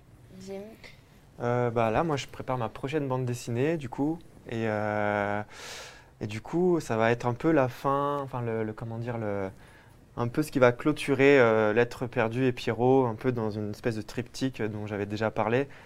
Et, euh, et du coup, j'ai hâte de la commencer. Je ne sais pas quand ça sortira. Très très cool. Voilà. Et tu es en live tous les matins. Et je suis en live Twitch. tous les matins sur Twitch. Voilà, merci. Exactement. Marianne, Trop génial. quelque Moi chose prochainement. Euh, je- Les Marwell Adventures, la Zilan. Oui, la Zilan, les Marwell euh, qui vont reprendre, alors pas tout de suite. Les Marwell, c'est des, des Une formats. série de euh, vlogs, ouais, c'est une série de vlogs qu'on fait avec euh, Gomar, qui, est, euh, qui est une autre, une autre streameuse Twitch qu'on apprécie beaucoup, évidemment, qu'on aime beaucoup. Oui, on l'adore. Et, euh, et voilà, non, il y a plein de. pff, trop de trucs qui arrivent, mais c'est chouette. Et toi? Ah non, mais. Ta recommandation. Eh bien, moi, bah, euh, C'est la fin du live. on veut la reco, on veut la reco quand même. Non, mais moi, du coup, euh, bah, on se retrouve euh, la semaine prochaine en live, en tout cas euh, euh, mercredi prochain à 15h, même, jour, même jour, même heure, euh, donc encore pour trois autres lives, vu qu'on a cool. déjà fait euh, deux. Euh, Donc le prochain live, ça sera donc mercredi prochain à 15h, on va parler de BD et cinéma, on parlera de parcours de femmes en bande dessinée aussi le mercredi d'après, et on terminera cette série de live autour du roman graphique par une édition spéciale autour de Dissident Club. Euh, je ne sais pas si je peux annoncer les futurs invités euh, spéciaux un peu dès le prochain live, mais sachez que oui, on me dit que dans le c'est bon. Euh, Clara Runaway sera de la partie euh, pour bien. parler de BD et cinéma la semaine prochaine, et euh, ma très chère Anglo Droit sera à nos côtés également pour la dernière émission pour parler de Dissident Club. Voilà, je suis absolument ravie que vous me suiviez dans ce projet. Merci à tous autour de la table. Merci aussi Marianne de Merci déplacée. c'est très cool. Et hum, merci aussi à la régie euh, Ouais. qui a aussi géré quelques petits problèmes techniques. Donc merci beaucoup. merci à l'équipe de nickel. Gléna euh, pour leur confiance. Merci euh, mille Mm. fois aussi à Clara Ascali qui m'a vachement aidée pour le runner de cette émission. Merci à vous toutes et tous dans le chat. Euh, et puis je vous dis à la semaine prochaine. Mm. Euh, L'émission est déjà disponible en replay, euh, celle de la semaine dernière, euh, sur euh, ma chaîne YouTube Replay et aussi la chaîne de Gléna. Et euh, celle-ci sera, euh, je pense, demain euh, disponible sur les deux chaînes YouTube. Voilà, je vous remercie. Je vous souhaite une excellente fin d'après-midi et euh, je vous dis à la semaine prochaine. Bye. Oui. Bisous les et les oui, c'est ça.